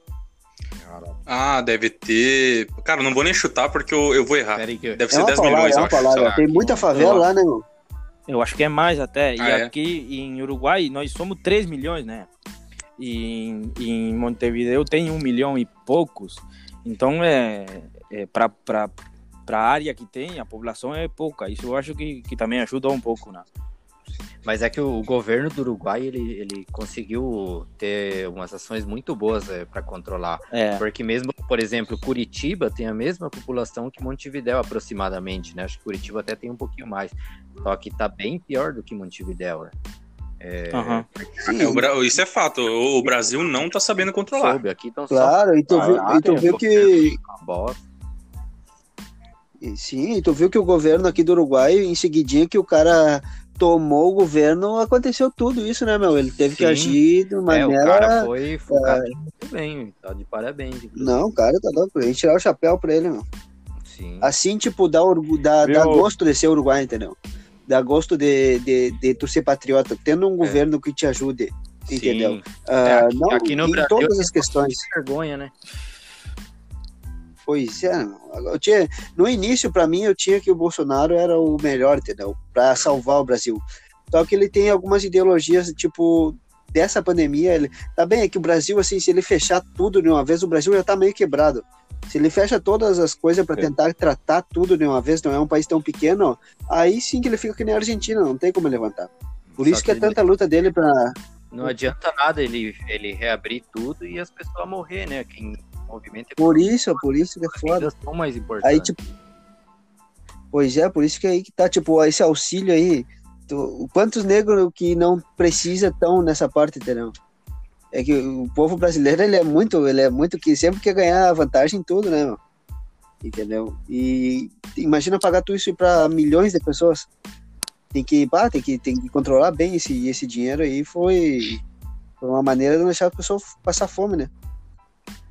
Mas que é complicado. Cara, né? eu, eu, eu, eu, sei que não é o, o assunto, a, a questão do, do, do falar daqui da Irlanda, mas eu vou ter que citar como exemplo, cara, porque eu, eu tô aqui, eu vivenciei isso. Eles agiram muito bem com relação ao coronavírus e com relação ao auxílio. Lógico que aqui a Irlanda é, muito, é, é mais rica, é um país mais rico que o Brasil, porque, inclusive, eles, eles a moeda deles, dos caras é euro, né? Não tem como Claro. é, os caras fazer parte da União Europeia e não tem como resolver uma questão de uma pandemia, né? E eles, eles, Não pá, eles dívida, né? deram auxílio. Não, não tem, cara. Todo mundo que tem um PPS ativo aqui tava recebendo um auxílio fudido de 300 é, euros semanais. 300 euros semanais. Imagina Tá quanto é isso, gurizada. É mil- é 1.200 euros por mês e, bah, os caras deram um exemplo, assim, cara. Eu, eu fiquei, assim, é, impressionado mesmo, porque eu nunca tinha visto de perto como funciona o primeiro mundo, né? Aí eu olho para a situação do Brasil, até hoje não tá controlada a pandemia, não, não, não tá controlada, nem todo mundo recebeu auxílio, pouquíssima gente recebeu e teve gente que nunca trabalhou na vida e recebeu, então não sei até que ponto isso é correto, sabe? Claro, claro. Tipo assim, aqui no Uruguai tem, tem esses convênios assim. Tipo, de. Tipo, em vez de união, quando eu trabalho, cara, as pessoas se levantam às 11 da manhã, cara. Eu vejo quando eu tô de custódia em alguma parte já. De, pra tomar mate, cara. Às 11 da manhã. Né, Eles têm um convênio que, que foi do outro governo, Tupamaro. Elas puta. Ah, perdão, perdão pela palavra. Mas. que, que eles pagam, cara. Qualquer coisa, 500 se, se tu quiser, eu corto. Tchê, não, não, corta não, porque são mesmo. Tchê, tchê, eles têm um convênio, cara, eles, eles pagam 500 pesos de água, de, de luz e de água, cara, por mês, entendeu? Enquanto outras pessoas, tipo, que pagam tudo direitinho, que trabalham, se matam trabalhando, ó, é, não baixa de 2 mil pesos, cara, a luz. Isso que tu quase nem usa, entendeu? É uma diferença tremenda nessa parte que tem aqui. A mesma coisa aí em Brasil. Os caras se, se afiliam no, na Bolsa Família, esse aí, e ficam atirados nas costas até não precisam trabalhar, não correm atrás, tem dinheiro fixo todos os meses tá caindo ali. E quem é que paga isso? O contribuinte, né? Como todos os que estão trabalhando. lógico, tem. É, é, aí eu já, eu já vou discordar em partes de ti, Aurélio, mas eu vou argumentar o porquê. É, eu acho que assim, ó, sim, tem, tem, tem mesmo esses vagabundos que, que recebem esse dinheiro e não, não fazem nada para agir, Isso. mas tem gente que realmente não tem como agir e precisa desse dinheiro para viver. Às vezes é, é o único dinheiro que a pessoa vai ter para comer é, e não arruma trabalho por ser ignorante, por ter vindo de uma família ruim e tipo a a sociedade não é, ela não é bem, ela não faz bem para todo mundo. Cara. É, Claro. nem todo mundo tem as mesmas oportunidades, então eu acredito que isso é necessário necessário, só não pode ser aquela ajuda eterna, é só o que eu acho. Claro. Assim, eu, eu, tento, eu tento fazer uma, uma, uma, um pensamento meio ponderado, né? Para é. não generalizar, não, não criticar muito quem recebe, tipo, gratuitamente, né? Sim, não, não nem coisa... todos, claro, não. Por isso, tem gente que, tipo, usa isso como um empurrão para seguir na, a vida em frente, entendeu? Mas é, é tipo aí... assim, de, da, mais, um pouquinho mais de 50% dessas, dessas pessoas são, tipo, meio acomodadas, entendeu? Porque pode buscar isso como uma, um empurrão, assim, para mudar de vida, né? Não se levantar é, às 11 mas, da manhã para tomar mate e de casa. Pode falar aí. Eu, eu, eu vou. É, eu entro nessa. É, que nem o Fernando falou aí, tem dois pontos, realmente, tem dois pontos. Até eu, eu vou usar a gente aqui em casa, quando a gente veio pro Brasil, a gente teve que realmente começar do zero, né? E meu pai tinha conseguido lá do México comprar uma casa aqui e tudo mais. E a gente, no, no início, a gente ficou ali até se organizar. A gente tinha o Bolsa Família, mas isso a gente não se acomodou no caso, né? Porque é, a gente procurou só para dar, que nem vocês comentaram, dar aquele empurrãozinho. Depois disso, a gente começou a, a, a progredir na vida, cada um foi, abriu meio que um. nos deu condições de ir atrás de algumas coisas, de estudar, de tudo mais, de trabalho. E, claro, agora o ponto é: é, tem gente que, pá, tô ganhando, então. Não, eu acho que assim, tinha que colocar o seguinte: ah, tá, beleza, você vai ter uma ajuda lá e. Só que por tanto tempo, se você não conseguir emprego, né? Porque pra pessoa não se incomodar. Porque senão. Show, quem, seria top quem, essa ideia. Seria... É. Senão prejudica lá quem tá quem tá lá todo mês tendo descontinho, tendo descontinho e, né, pra quê? Pra manter gente que não quer nada com nada? Eu penso assim, posso estar errado. Claro, mas... você concorda plenamente contigo, né? É, o, o a, com relação a isso, o que eu acho é que tem, tem muita gente que recebe Bolsa Família que é, é mãe de dois, três filhos, que infelizmente teve o pai que abandonou, né? Isso acontece, é, é faz parte da sociedade, infelizmente. E aí, como é que a pessoa vai deixar é, três filhos em casa para procurar trampo ou para fazer algum serviço, muitas vezes trabalhar de empregada doméstica, fazer. Vai deixar com quem os filhos, entendeu? E às vezes a pessoa precisa dessa situação, né, do Bolsa Família, para se manter e, e, é difícil sair daquela situação. É, não, mas acho que, a, Fernando que... tem, tem várias creches que, que mantém as crianças, tipo, de horário, horário assim, tipo, da manhã e pega um pedaço da tarde, entendeu? Para dar esse espaço para as mães saírem a trabalhar e tudo mais, não ficar dependente. Porque até nas creches dão comida, meu, tudo. O meu filho, ele, desde os dois anos eu coloquei ele na creche para ele socializar, para ele aprender a tudo, né, a atuar com, com, como cidadão e tudo mais, porque aprende tudo ali, né. Então ele às 8 da manhã, cara, ele pegava às 5 ele. Então ele tinha chegava, ele de manhãzinho lá pelas 10 tinha o, o, o um, como é que é um cafezinho, algo assim que, tipo, tá, que não é café, mas é algo, um alimento. Ao meio-dia tinha um almoço, depois, antes da, das, das cinco, tinha outro, outra merenda e às cinco buscava, entendeu? Então, isso claro, tipo, é um apoio nas creches, coisa assim. Sim. É, o, o, que eu acho que é que só não é tão preto no branco assim, a gente tem que analisar a situação, a, a cada uma tem a sua, né? É Sim, não, difícil claro, generalizar. É, esse é o ponto que eu defendo. É, quem mais quer comentar sobre o assunto e comentar sobre o Uruguai aí? Pode, vou pode dar continuar, um... Vou dar só uma. Só nesse assunto que a gente tá aí. Eu acho que dá pra colocar ali é, casos e casos, né? Exceções. Igual o Fernando falou aí da, de uma mulher e tal, dificuldade, realmente, acho que, é, acho que daí teria que ser avaliado a situação da pessoa, né? E em cima disso, é, reorganizar melhor essa questão do Bolsa Família. É, é algo que eu, que eu penso, que essas, essas exceções é, também tem que ser levadas em conta, em conta, né? Então, acho que... Mudar os é, critérios, é, quem sabe. Isso.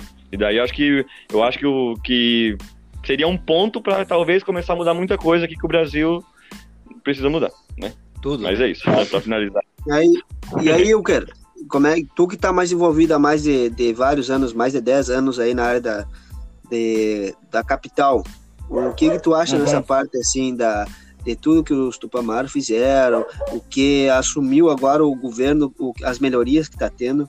Qual a tua experiência aí, meu rei?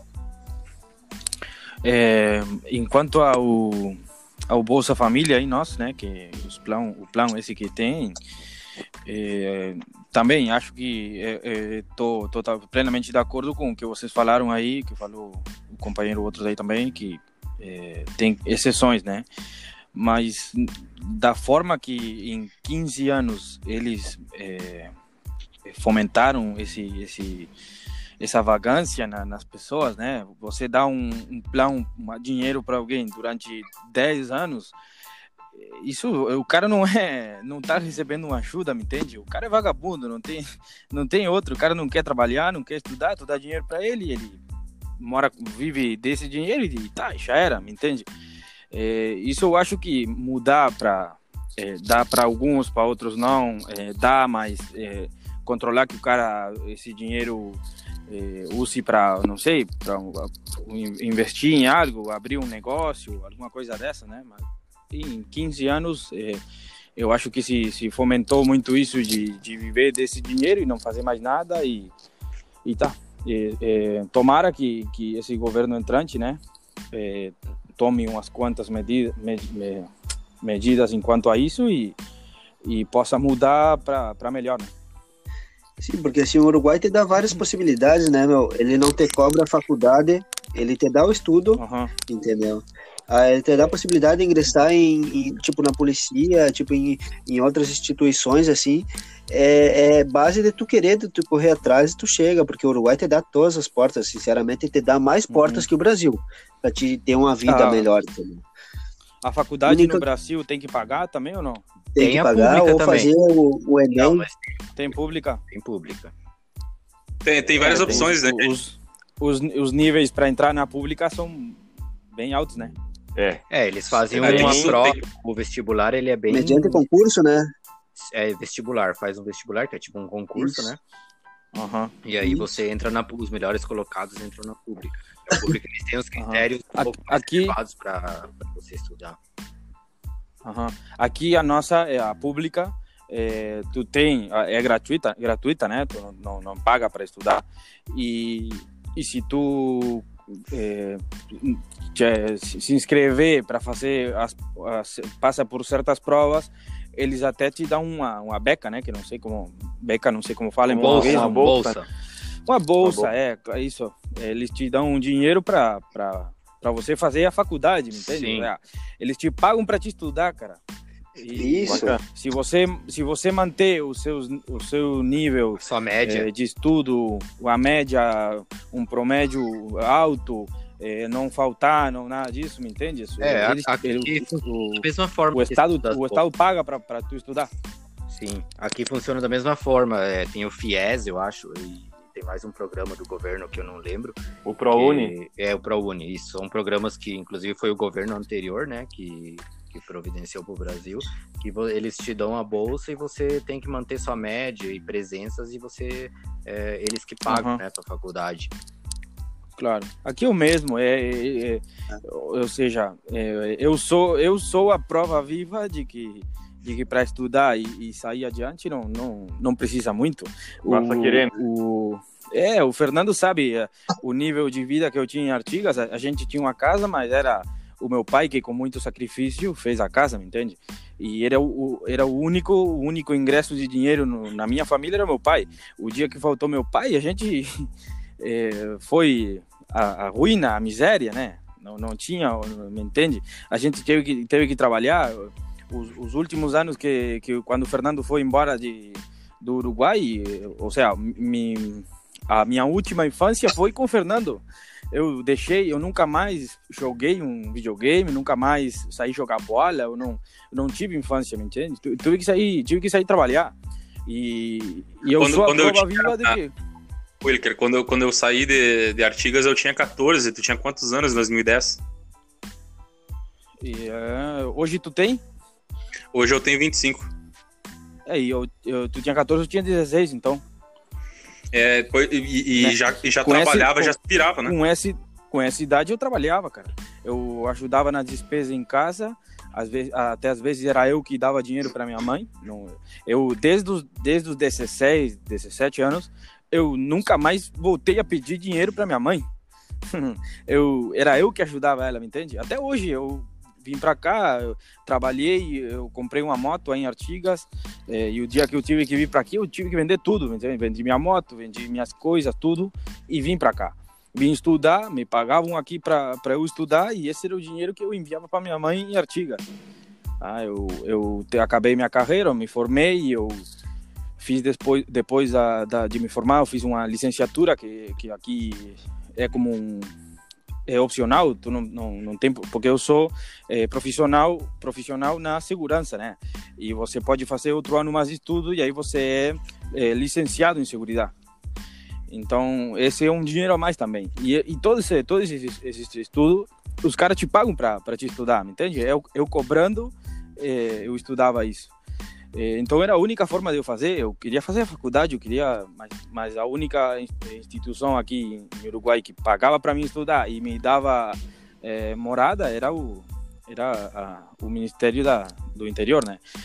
Então tá, tive que entrar nisso e tá. E hoje, é, me entende? Tô, é, tudo na base da, da superação, na base da, da, da, querer sair adiante, querer tudo. Hoje eu, eu graças a Deus, estou bastante bem. Eu, eu tenho, comprei minha casa, comprei meu carro, trouxe minha mãe. Minha mãe, eu pago tudo para minha mãe, as despesas da minha mãe para ela morar aqui. Eu, ela tem uma, como se chama, uma, uma pensão, fala você, né? Sim, uma pensão. É, não, não é aposentadoria. Aposentadoria a é quando do, trabalha, do... mas... A pensão do teu pai. É, isso aí. Ah, é tá, pensão sim, do mesmo jeito. Entendi, entendi. É pensão também. Claro, é, o meu pai, como ele faleceu, a, a, a aposentadoria do meu pai passou para minha mãe. Sim. Mas já a aposentadoria do meu pai era muito pouca.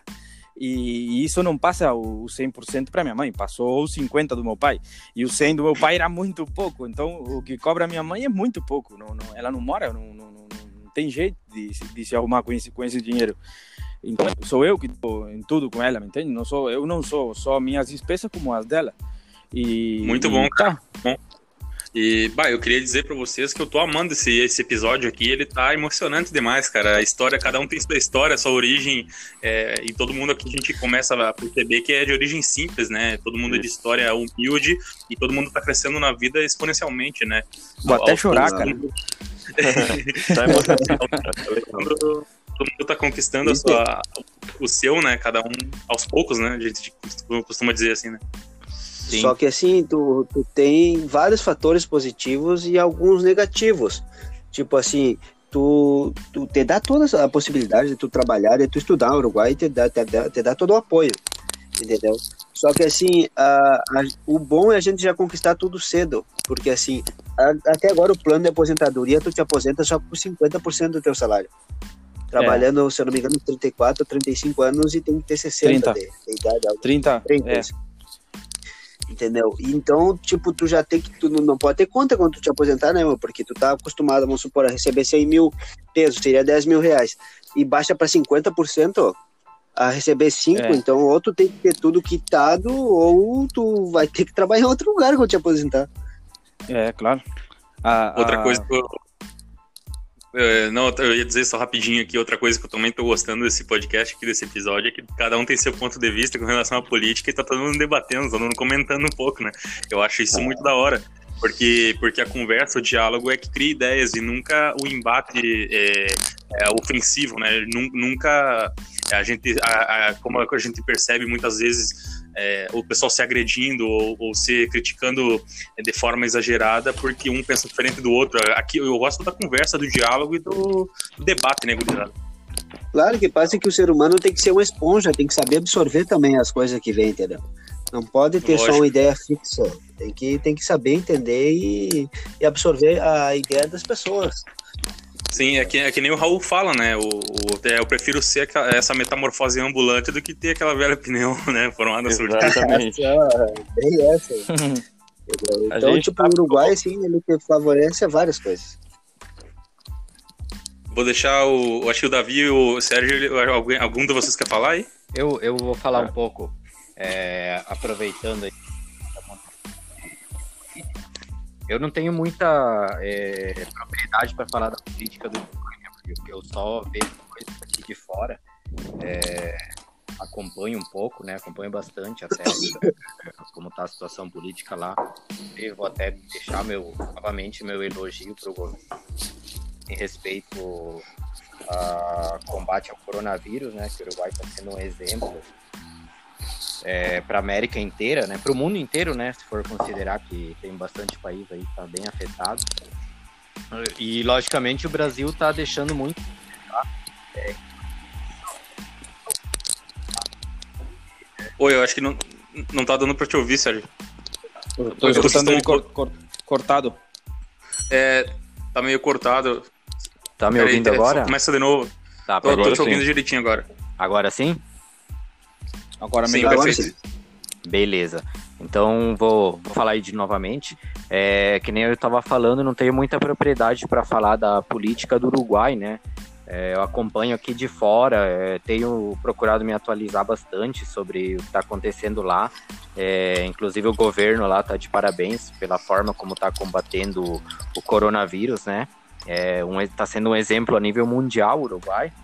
E isso é muito bom, né? Porque a gente que tem família lá, é conhecidos, fica, fica feliz que lá as coisas estão bem melhor no Brasil, né? Que aqui a gente está bem complicado. É, por mim já podia trocar tudo esse governo que tá aí, que só faz cagada, né? É... Aproveitar para deixar o meu fora Bolsonaro aí. Não, mas o pior é que a, a situação no Brasil tá complicada mesmo. E, tá isso que eu, só para pontuar, só, só para pontuar o que o Sérgio falou aí sobre ter é, conhecidos e família longe, assim, bah, eu tô sabendo o que é isso agora, porque estando aqui, cara, eu me preocupo demais com a situação do Brasil e o Brasil Sim. não tá sabendo controlar mesmo. Nossa, e tá metade tá da minha longe. família tá no Brasil. Sim, imagina, eu, eu imagino você que tá aí na, na Irlanda, né, cara? Você pensar na tua família que tá aqui nas mãos de, desse povo que tá fazendo tudo isso. E, cara, tipo, além do governo tá sendo uma bosta aqui para controlar isso, é, o povo brasileiro, cara, é muito sem noção, mano. O pessoal, tipo, não tá nem aí, ninguém tem empatia, não tem respeito com nada. Tipo, aqui não tem, na minha cidade, por exemplo, quarentena não existe mais faz tempo. O povo tá bem foda-se, sabe? Tá estourando Você, pau, tá acho um... que tá... Falta um pouco de consciência, né, não? Sim, cara, falta muita consciência. Cara, é obrigatório, inclusive tem multa para quem não usa, só que o pessoal tá usando, não usa e ninguém tá fazendo nada. Então, tipo, o pessoal tá andando na rua aí sem máscara, aglomeração para todo canto. Pra te ver, aí tem, aí tem outro caso. Tipo, aqui no Uruguai, eu, eu não sei aí, Wilker, mas a polícia, eu acho que em geral a polícia é toda polícia obrigada a usar máscara, entendeu? É, aqui e é cada seccion... Claro, viu? E, tipo, todo mundo, o uruguaio, ele levou, levou muito a sério tudo isso, cara, porque se protegem. Quando falaram em quarentena, assim, porque não queriam fazer quarentena obrigatória, mas o pessoal evitou de sair na, na rua, evitou de ter contato com várias pessoas, entendeu? É, é um povo sério, entendeu? Ele leva as coisas a sério. É, tem uma proteção boa, assim como o companheiro aí tinha falado, creio que foi o David, sobre a, tipo, a, o povo ser mais carinhoso, mais ter família, assim, sabe? Porque tem certos brasileiros aí é, que não são muito familiares, tipo, cada um por si, no mais, e tipo, esse afeto que tem o Uruguai aqui que te abraça e te, e te dá calor, entendeu? É, é bem diferenciado o negócio. Sim, e assim, só complementando esse assunto, tanto que o, o, o, cuidado que as pessoas tiveram aí no Uruguai refletiu que a gente olha aí o que você vê em notícias, notícias internacionais aí, Europa, América, que tem, tem destacado o Uruguai como sendo um, um, um exemplo do combate. De, de, que hoje está voltando, está começando a voltar ao normal pelo que a gente tem visto aqui de fora, né? Ah, algumas coisas estão voltando Sim. ao normal. E aqui a gente não, não sabe o que vai acontecer. É... O pessoal não tem consciência. O pessoal acha que não vai acontecer com, com, comigo, não vai comigo, não vai acontecer com a minha família. Daí a hora que pega alguém do lado, aí complica. Então, é, tá, tá complicado, sabe? Aqui, nossa cidade, foi chegou do Ministério Público um para solicitando o lockdown geral e a, a cidade negou. Agora não sabem, vai ter esse final de semana dois dias de lockdown. Vamos ver o que vai acontecer depois, mas a situação é essa. É, eu queria só aproveitar para fazer uma pergunta pro Will e o, e o Aurélio, que estão que moram no Uruguai. É, eu estava lá no final do ano e conversando com algumas pessoas sobre a questão do governo e tudo mais. Eu também não eu não. Quem sou eu para falar algo do governo? Porque eu, né? Vocês estão aí vivendo e vendo realmente como as coisas estão. É, realmente está sendo. Acho que o povo uruguaio está esperançoso, né? de mudança, de talvez que a, a, as condições de vida para o uruguaio melhorem, até de, de hoje tudo ser caro, principalmente em Montevidéu, se, se confere essa informação de que, sobre isso? Tchê, sim, sim, tem, tem bastante, bastante, como posso te dizer, confiança nesse novo governo, porque, como o Wilker disse, são 15 anos de um governo, entendeu? Sugando a população com, com impostos, com, com tudo, entendeu? Uh, tipo, agora eles investiram bastante na saúde, uh, investiram bastante na, na segurança que não tinha, entendeu? Em Montevideo mo, morria a polícia como um louco, assim, tipo, eu, ah, vou te mato e pego a tua arma e ficava por isso, entendeu? Tipo, não dava muita importância para a polícia, não dava muita importância para o povo, entendeu? Eles, o que, que eles faziam? Eles compravam, a, basicamente, as pessoas de baixa renda com ajuda, vamos supor, de pagar um convênio com a UTO, que seria o negócio da luz aqui. Ah, vocês vão ter um ano de pagando 500 pesos de água e de luz e aí a população porra, ficava enlouquecida e tá, e era isso, a cabeça pequena, e começava a votar sempre, sempre no Frente Amplo, entendeu? Tanto é que o, o povo cansou de, de ser extorquido basicamente pelo, pelo, pelo governo, entendeu? E quis mudança, porque a saúde estava ruim, a, segura, a segurança estava horrível, cara. Em Montevideo, o que morria de polícia, não só de polícia, de pessoa também, de comércio, rapinha, é um dos, dos delitos mais fortes aqui, que é o assalto à mão armada, entendeu? Tinha os caras chegavam na, na, em qualquer tipo posto, farmácia, se dava tiro, pegava o que tinha e ia, entendeu? Então isso tipo deu um conforto e uma segurança mais para a população no, da, do Uruguai agora que tá tá criando expectativas, está criando criando coragem, criando criando apreço por esse por, por as medidas que esse novo governo está implantando, entendeu? Que bacana. Ah, que bom, né? A gente fica feliz, a gente está fora, quer que o nosso país é, vá para frente e, todo, e, e esteja numa situação boa, né? Então eu, eu claro. inclusive, inclusive eu quero fala aí, Wilker. Uh, enquanto à política, né, que eu acho que não, não é o mais importante hoje, é, a gente tem tá tá no parlamento uma lei de se chama é, chamam ela de urgente consideração, né, que tem é, se vocês ouviram falar aí. Hum a, a Constituição a Constituição da República habilita a, o governo entrante a fazer uma porque as, as leis têm um tempo né para se formular para se aprovar para tudo. Mas tem um, um formato eh, dentro da, da lei dentro da Constituição que habilita a, o Parlamento aprovar uma lei eh, de, de forma urgente né. E é o que está passando agora, a lei de urgente consideração que, eh, que é que está proposta por o governo entrante tem umas quantas normas que, que dão muito é, são uh, perto de umas 700 artigos, né? Mais de mais de 200 deles, mais de 300, eu acho. Eu tive lendo outro dia, mais de 300 deles é, são enquanto a segurança, né? E isso para nós é, um, é uma alegria, um conforto, porque nosso trabalho é, é muito mal visto. Eu acho que, não sei, aí em Brasil eu tenho visto vídeos e algumas coisas, os policiais são muito mais é, respeitados, né? Mas aqui não, a nossa profissão, é, o Aurélio vai coincidir comigo nisso, nós é, é, é muito, é, como é a palavra? Leva choque. É, Leva muito choque nessa profissão.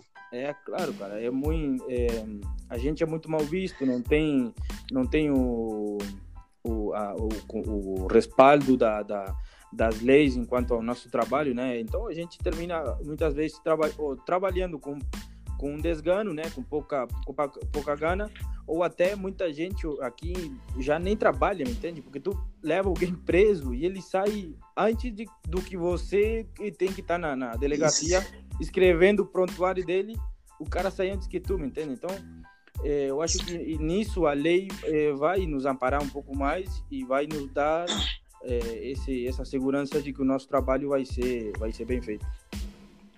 Claro, isso mesmo. Eu fico feliz que as coisas estejam andando bem dentro do país, porque, bah, como eu falei para vocês, eu tenho família aí e, e, não pouca família, né? O Wilker sabe que meus parentes, tudo por parte de pai, eles estão aí é. em Montevidéu, Las Piedras, é, como eu disse, né, Paysandu, Salto, inclusive eu quero mandar um abraço para todo mundo aí, para metade deles eu acho que o que conhece, né, a tia Paola, é. É, minha tia Ângela, a tia Pata, o tio Botaro, meus primos, o Brian. Vou mandar um abraço para todo mundo, a Valerie, a minha prima tio Pita, Stephanie, que agora não pode mais chamar de tio Peter, porque era só quando era criança, né,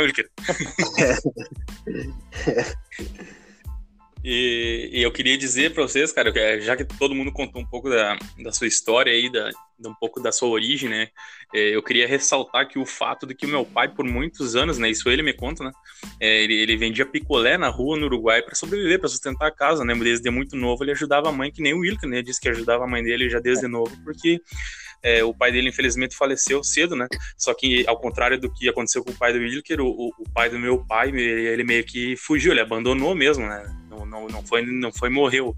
Ele, ele só foi embora e deixou é, os, os, filhos tudo com a minha avó e, e, ficou por isso mesmo, né? Isso aí é muito triste, é uma coisa que acontece direto, né? Uhum. E o pai, ele é um exemplo de inspiração, assim, para mim, por, e por isso que eu tô contando um pouco da história dele aqui. Porque, bah, o velho vendia, quando era guri, pastel na rua, vendia marmita, vendia de tudo um pouco, né?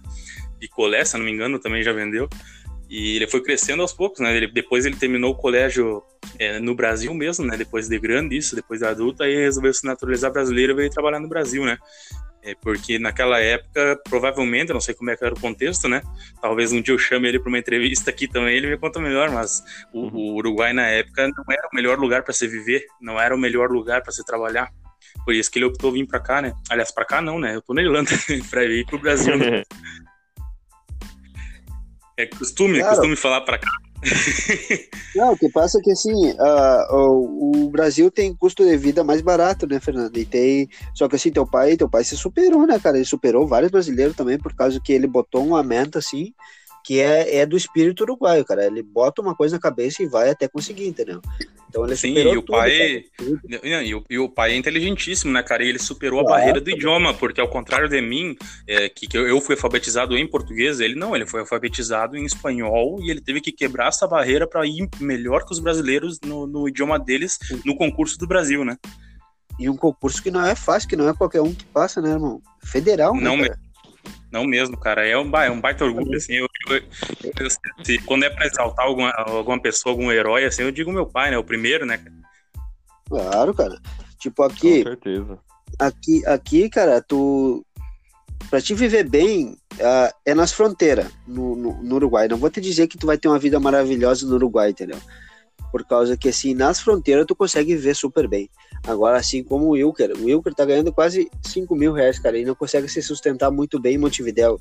São coisas que tem que cambiar ainda no longo dos anos, entendeu? Porque é um país muito pequeno, mas que, que, que requer muito imposto da, da população, entendeu? Ele tem, eu te ver, eu tenho 3 mil e pouco de desconto. Não, tenho, é, 3 mil e pouco de desconto. Não, é, 3 mil e pouco de desconto. Ele tem mais do que eu. Quanto mais tu recebe no, aqui no Uruguai, mais te cobra, entendeu? É. Mais te tiram o imposto. Entendeu? Então são coisas assim, tipo, no, no, no, em Quaraí, tu, tu aluga uma casa por 200, 300 reais. Aqui no Uruguai, aqui, tipo, em, em, em Artigas mesmo, tu paga, uh, vamos supor, 600, 700 reais num bairro bem, bem, bem precário, entendeu? E fora que a água e a luz aqui são bem mais caras. Por isso que, então, vários uruguaios então, moram nas fronteiras. Tipo, eu tenho vários amigos de polícia que vivem em Quaraí ali, que é mais barato, entendeu? O Uruguai te possibilita várias, várias coisas, entendeu? Te dá muitas portas, só que o único erro que tem aí é esse imposto, entendeu? Que é o que complica um pouquinho a, a vamos supor, a vida diária, entendeu? Então, praticamente, tu tem que ter casar com alguém para te manter uma casa bem, entendeu? Tu tem que ter uma mulher que trabalhe bem, que tra e que tu trabalhe bem, vamos supor assim, para te ter, manter bem. Ou tu tem que ter outros ganhos por fora, como o Wilker faz o Wilker trabalha praticamente em quatro empregos. 222 ele está arriscando a vida dele também, protegendo o banco, protegendo a uh, remessa de dinheiro, entendeu? Uh, fora de, de, de, obra que ele trabalha e tudo mais. Uhum. É, são, são coisinhas assim que tem que ir cambiando, entendeu? É, o, outra coisa enquanto aos impostos, né? É, a gente falava com meu irmão o outro dia um carro aqui, o mesmo carro, ah, o mesmo, meu irmão comprou uma caminhonete agora, ele pagou 35 mil dólares. A mesma caminhonete, a mesma, a mesma, mesma, mesmo ano, 4x4, é, é, o full, com todo, com tudo, tudo mesmo, no Brasil vale é, 20 mil dólares. E na Argentina agora vale é, 10, 12 mil dólares. E aqui vale 30, cara. Um país muito mais Sim. pequeno que, que ele. Eu não entendo como os impostos podem ser tão caros, cara. Salado, isso mesmo. Tipo, um gol 2002 desses bolinha. Aqui custa na base de 95 mil pesos, 9.500. E tu encontra ali em Porto Alegre, coisa assim, por 4 mil reais. É. Mais, mais caro, 5. É, entendeu? Bueno, gurizada, então finalizando esse assunto aí, eu quero partir para um assunto mais, como é que se fala, mais leve agora, né? Eu quero que a gente conte um pouco sobre as nossas histórias com, com, a, com a Celeste, né? Falar um pouco sobre futebol agora. É, e eu queria, eu queria, que cada um lembrasse um jogo aí para comentar sobre o assunto aí, lembrasse uma emoção na Copa do Mundo da vida aí, porque ultimamente a Celeste vem vindo para a Copa do Mundo desde 2010 e nunca parou, né? Foi 2010, 14, 18, foi direto e fez campanhas absurdas, né? É, eu lembro é, do, da, daquele jogo que o, que o Davi já citou, né? ou sobre a semifinal da Copa do Mundo. Não, foi quartas de final, né? Da Copa do Mundo 2010 lá Quarto contra a Gana. Foi um, foi um jogo absurdo, que o Soares botou a mão na bola, aquela coisa toda, né? A gente levou nos pênaltis. Alguém caiu aí? Tá todo mundo aí? O Aurélio caiu, né? Foi o Aurélio. É, o Aurélio caiu. E também em 2014 teve aquele jogo absurdo que o, que o Soares estava tava, como é que se fala, tava quebrado e quando ele voltou contra a Inglaterra, ele classificou o Uruguai praticamente, né? Ele uhum. classificou o Uruguai para a Copa vencendo aquele jogo emblemático, né, 2 a 1 e em 2018, mais recentemente, teve aquele, aqueles dois gols do Cavani contra Portugal que, como eu disse na época, né, rompeu o culo de Cristiano. Total. Quem quiser comentar sobre o assunto aí, quem quiser lembrar. Cara, 2018 foi. Na verdade, sim, vou falar um pouco do futebol em geral aí, né? Da Celeste no geral.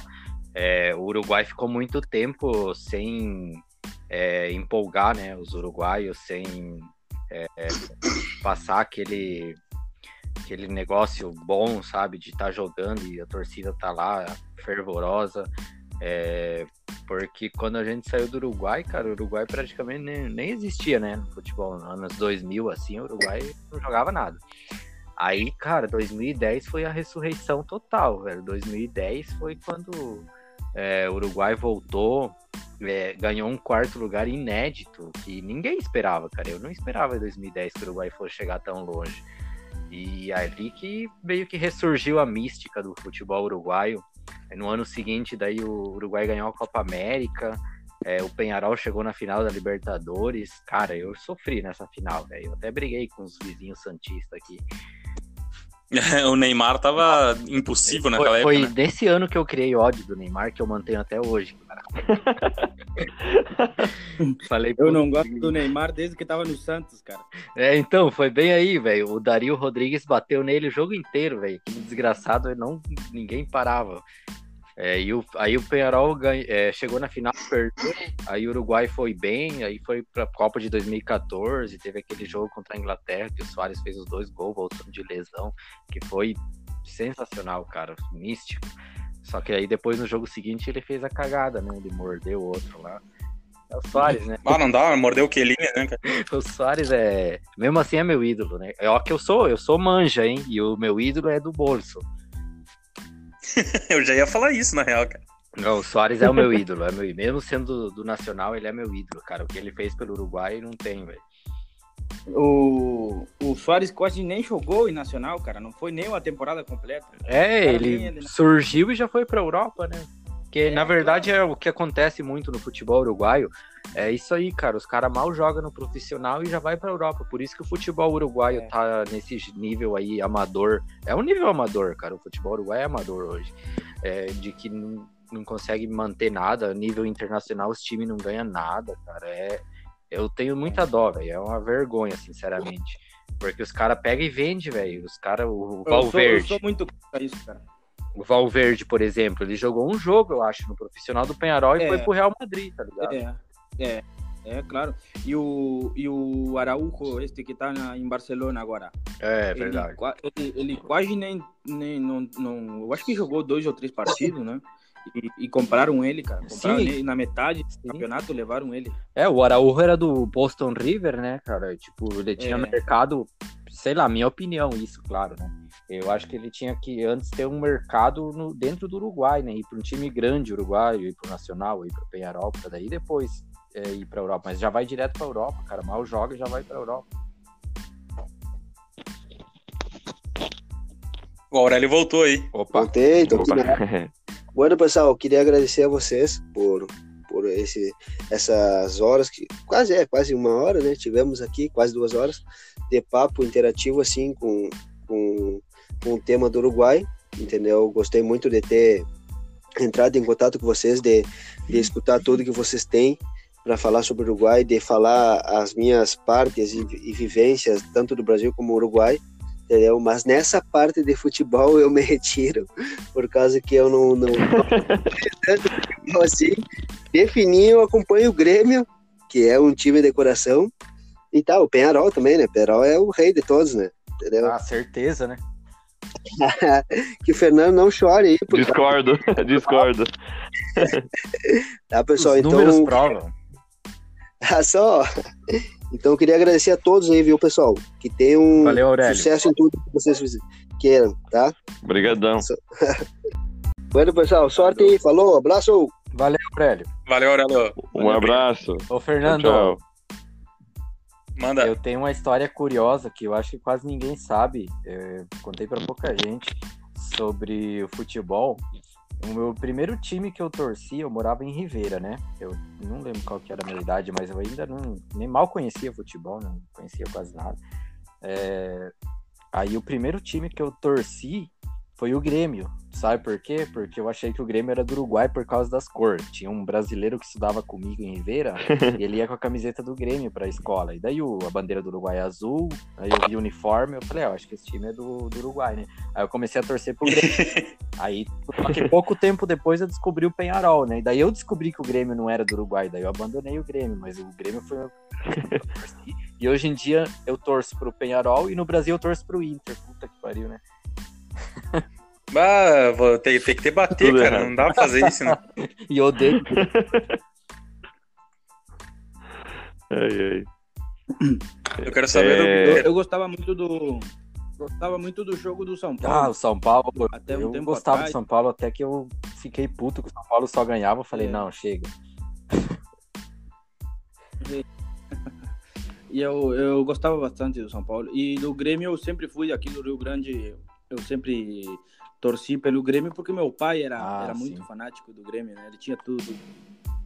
Hum. A gente tinha uma. Quando eu era muito. Eu era bem pequeno, mas eu lembro ainda, a gente tinha uma, uma Brasília amarela, Aham. que nem os Mamonas Assassinas. E, e a. E a, e a palanca do, do, do, do- da, da botar, de botar as marchas A era marcha. um, era um logo, a, a- o, a- o escudo do Grêmio. Cara, show de bola. Isso aí tu nunca me contou, cara. Como assim? Cara escreve- Não, eu, eu, eu lembrei agora, cara. Aí, é, Deu a travada aí? Tá todo mundo ouvindo? tô ouvindo, tô ouvindo. Norm- normal aqui, aham. É, j- já o meu pai, ele nasceu e cresceu torcendo pro Nacional, né? Pro bolso. Só que daí, depois de um tempo, ele focou mais no Grêmio, né? Por isso que eu já nasci meio que gremista já, mas eu tenho foto da infância, assim, com a camisa do Nacional também. Bem de novo. Aqui eu sempre fui do contra, porque é, é, minha mãe, quando era jovem, torcia pro Nacional, meu irmão torce pro Nacional, minha irmã torce pro Nacional, e eu sempre fui o único do Penharol, desde pequeno. E o Davi, o Davi torce pro Atlético Paranaense, né? Sim, não, ó, é muito louco. Vamos, eu vou só dar uma, dar uma palhinha pra vocês da minha história com o futebol. É... Vocês estão me ouvindo? Sim, Tamo, tamo. Ah, tá. É, assim, eu comecei a torcer pro Nacional exatamente por isso, porque minha mãe, quando era jovem, ela me contou que torcia pro Nacional. E daí, como na época eu era pequeno e não, não, tor não, não entendia muito, daí eu falei, ah, vou torcer pro Nacional então por causa disso. Então, é, hoje eu torço pro, pro Nacional e assim. Só que quando joga qualquer time do Uruguai na Libertadores Sul-Americana, eu torço pro time, pode ser o Penharol. Eu acho que é porque é um representante do Uruguai, então eu tenho essa visão. Até uma amiga minha, uma amiga minha no Facebook falou: "Ah, eu não consigo torcer pro Nacional". Só que daí eu pensei, é que a gente que tá fora do país tem uma é- é- acaba sendo um pouco diferente. Porque qualquer coisa que é do país representa o país para você. Então eu acho que é, esse ponto acaba sendo algo, algo diferente, algum- alguma coisa mais forte aqui fora, né? E Sim. Do- no Brasil, isso. é, não entendi, Fernando. Não, eu entendo o teu ponto de vista, sim, com certeza. Ah, sim. É, E aí no Brasil, quando eu, quando eu vim pra cá, eu comecei a torcer pro Santos. Época de Robinho, Elano, Diego. Ah, Tava torcer pro Santos. quadrado.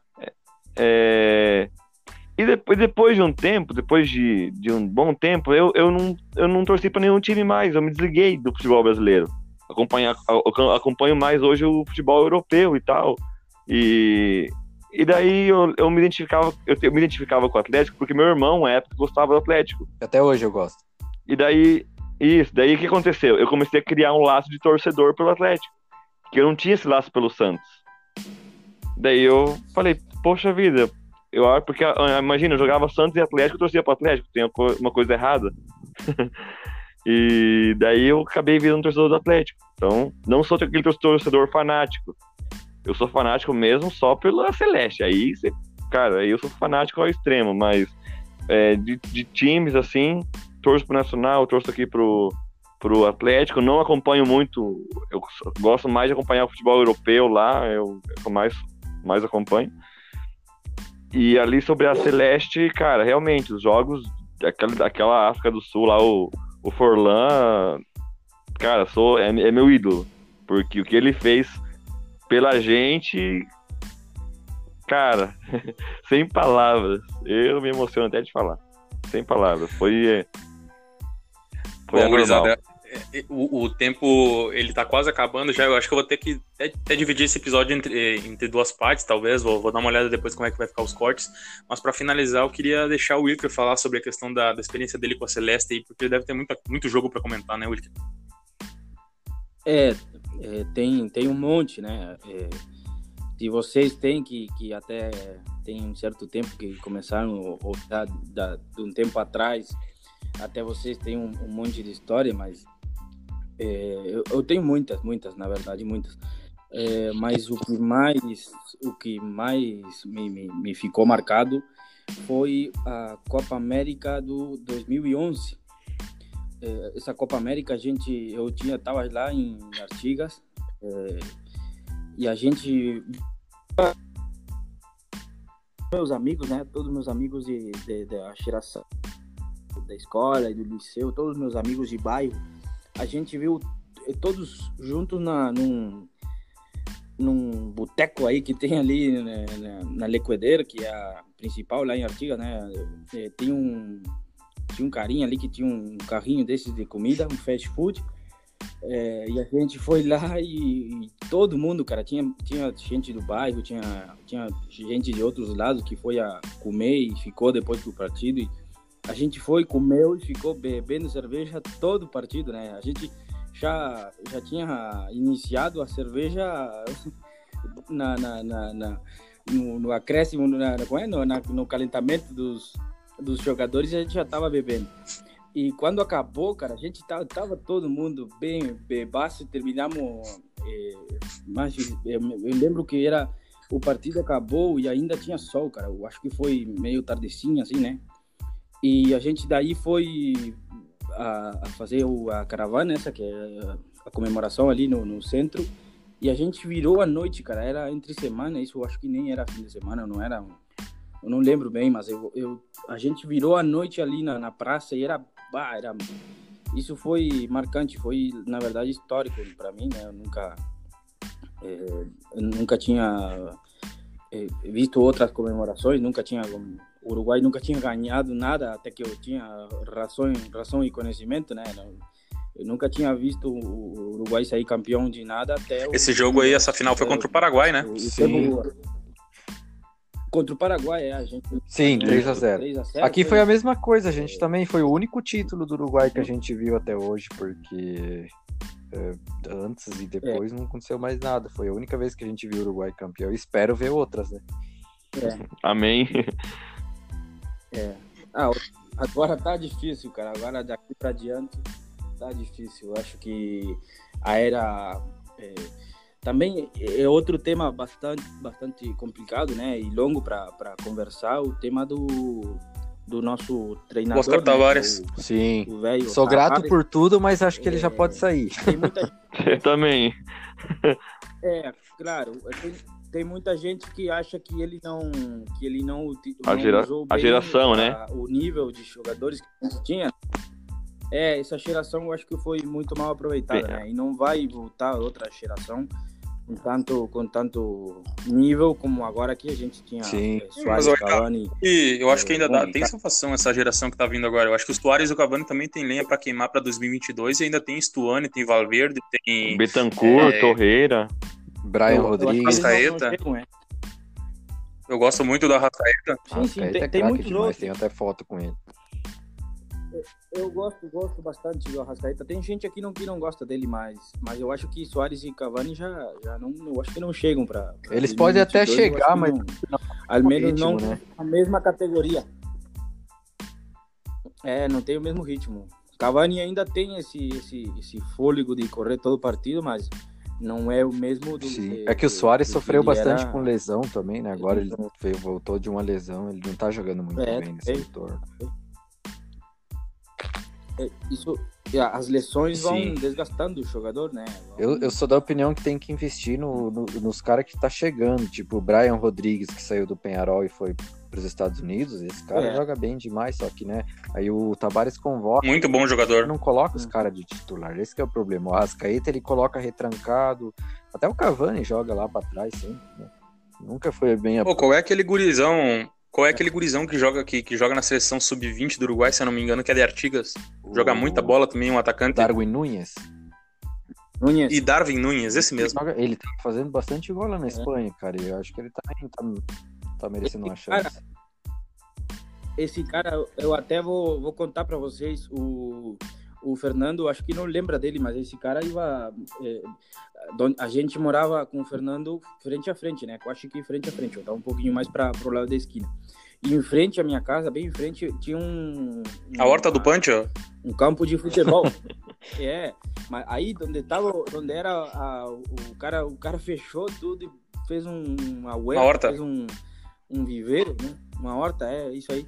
É, aí tinha uma, uma, uma um campo Eu lembro, de futebol eu lembro, eu lembro. areia. É. Aí a gente jogava com o Darwin Nunes, ele era, era um, mas olha, era uma porqueria, o cara era um, era um magrelo, fininho, Eu- o cara é nunca, secão. a gente nunca deixou de jogar. É, e, e olha, o cara no que se transformou. Tchê, mas eu não me acordo desse cara aí, cara. É, a gente jogava com ele, cara. Ele era, ele é mais pequeno que a gente até. E, e ele era, era no tempo que a gente tinha é, 10, é, 8, 10 anos que a gente jogava futebol ali. Ele era muito mais pequeno. Ele, era, ele capaz que tinha 5, 6. E eu até lembro que a gente não deixava ele brincar com a gente, cara. Ele era Como é que o jogo ficou hoje? Ele que não deixa É. vocês brincar. É, capaz eu vou jogar com ele e cara, Tinha o Wilker ele falando aí. O Wilker falando dessa gurizada aí da, da de Quaraí, Artigas que virou jogador depois. Tem o Eric, que é lateral do Inter, né? O, ele- esse guri aí. eu ele- não, não, tipo, ele, ele é brasileiro, ele. Ele jogava com a gente no campinho ali em Quaraí. E o irmão dele, mais velho, até, tipo, ele tem a minha idade. E jogou também no Fluminense, no Criciúma e tal. Não, não, não despontou, mas o Eric tá no Inter até hoje, cara. E é um gurizão, assim, tem acho que 18, 19 anos. Jogava comigo, esse eu lembro. Só pra enfatizar. Só, É, eu não lembro dele. o, o, o Sérgio, que é colorado aí, deve saber, né, quem é que eu tô falando. Sim, eu conheço, eu sei quem que é o Eric. Lateral esquerdo, né? Isso. Tio, o que, massa, que aconteceu aqui com o Davi caiu, cara? É, caiu mesmo. Ele disse que tá sendo, sem conexão, mas de qualquer forma eu vou encerrar então esse episódio, gurizada. A gente falou sobre tudo um pouco. Eu acho que esse episódio foi o mais longo até agora. É verdade. Ficou muito. Aí eu quero agradecer, já que só vocês dois estão aqui, eu, eu quero agradecer para vocês a participação, né? É, por ter separado um tempinho aí para participar, para falar sobre o Uruguai e dar as suas experiências, né? E deixar um abraço e deixar o convite para todo mundo, não só para vocês, mas para Aurélio e para Davi também, que voltem depois para participar de mais episódios, quem sabe, né? Com certeza. E deixar esse tempinho para deixar esse tempinho para vocês se despedirem, então, beleza? Certeza. É, então é isso, galera. muito honrado de participar aí, poder dar minha opinião sobre diversos assuntos relacionados ao Uruguai. É, e espero aí participar de mais episódios mesmo. Se tiver um sobre futebol aí, Fernando, pode me colocar. Show de bola. É, então é isso, galera. Obrigado. Espero que vocês gostem aí dessas das opiniões nesse episódio. E é isso aí. Valeu, Fernando. Valeu, valeu. Bem, eu, eu mesmo também, muito, muito obrigado pelo convite, é, muito agradecido. É, tomara que, que possa estar em algum outro aí, eh, vendo o tema do, de tempo, de tudo. É bastante complicado, mas, mas vamos lá. É, muito obrigado, é só que agradecer, muito, muito bom a, a experiência, é, alegre por, por ver que vocês que são mais brasileiros do que uruguaios é, se sentem mais uruguai que brasileiro e amam a pátria, isso é. Com certeza. Sempre, é sempre. Bom, Uruguai sempre. Uruguai, eu sou Uruguai antes que tudo. Uruguai é primeiro antes que tudo. Não importa que eu moro aqui há tanto tempo. Uruguai sempre. Eu até discuto com brasileiros sobre isso, brigo, mas não tô nem aí. o Davi tá aqui, ele teve problema no, no áudio dele, daí a hora que terminar aí ele vai fazer a despedida dele aqui pelo meu, então, aproveitando. Tá bom, é, para mim, então, é, é isso. Muito obrigado e, e um abraço aí à, à distância para todos vocês. É, to, é, espero que, que o Fernando tenha, tenha sucesso aí com esse, com esse empreendimento dele. É, e, e, bem, estamos aqui, estamos aqui, tá? Para vocês, a, as ordens no Uruguai, no Montevideo, Canelones, o que seja. Estamos aqui. Tá? Um abraço grande para todos e, e, obrigado pelo convite. Fechou. Opa, tô por aqui agora. Fala, Davi. É, não sei, deu que tô, que tô sem conexão, mas eu tô mandando WhatsApp normal e tudo mais, mas enfim. É, queria agradecer, Fernando, em primeiro lugar, aí pelo convite. É, quase que eu não consegui estar, mas deu tudo certo no final. É, agradecer também ao Wilker, ao Aurélio aí, ao, ao meu irmão. É, foi bacana, foi bem, bem legal. É, sempre é bom estar em contato com, com uruguaios. E, como disse meu irmão, cara, Uruguai é, é tudo, né? A gente é, tem, é, tá no nosso sangue e, e, a gente sente orgulho e é bacana, foi bacana poder compartilhar algumas coisas sobre nossa vida em relação ao Uruguai. E também, Fernando, sucesso para você aí, cara, você merece. É um cara super gente boa e no que você precisar, qualquer coisa, fico as ordens aí para qualquer um de vocês aí. E, bom, no momento que a gente for pro Uruguai aí, Wilker, é, combinar aí uma hora da gente se tá reunir tá aí. E. Vai dar certo, vai dar certo. Trocar umas ideias, todo mundo aí, eu acho que vai ser bem interessante. Um abraço aí para vocês, tá? Muito obrigado, muito obrigado. Tamo junto e até mais. Tamo eu junto. Queria, eu queria para vocês aí, é, já que é, esse episódio, né, é, é por, por nós, é, de, de coração uruguaio. Eu queria ver se vocês vão arrepiar agora com o que eu vou fazer para vocês, ó. Escuta aí. Oriental, la patria, la tumba, Nossa senhora! Libertad o con gloria morir. Oriental, la patria o la tumba, libertad o con y dale alegría, alegría a mi corazón. La libertad y Tenés que dejar el alma y el corazón. Tenés que dejarlo todo por Peñarol. Todo por Peñarol. ah, depois dessa eu vou desligar, falou. Depois dessa. Os dois hinos, os dois hinos mais grandes do Uruguai, cara. Ai, ai.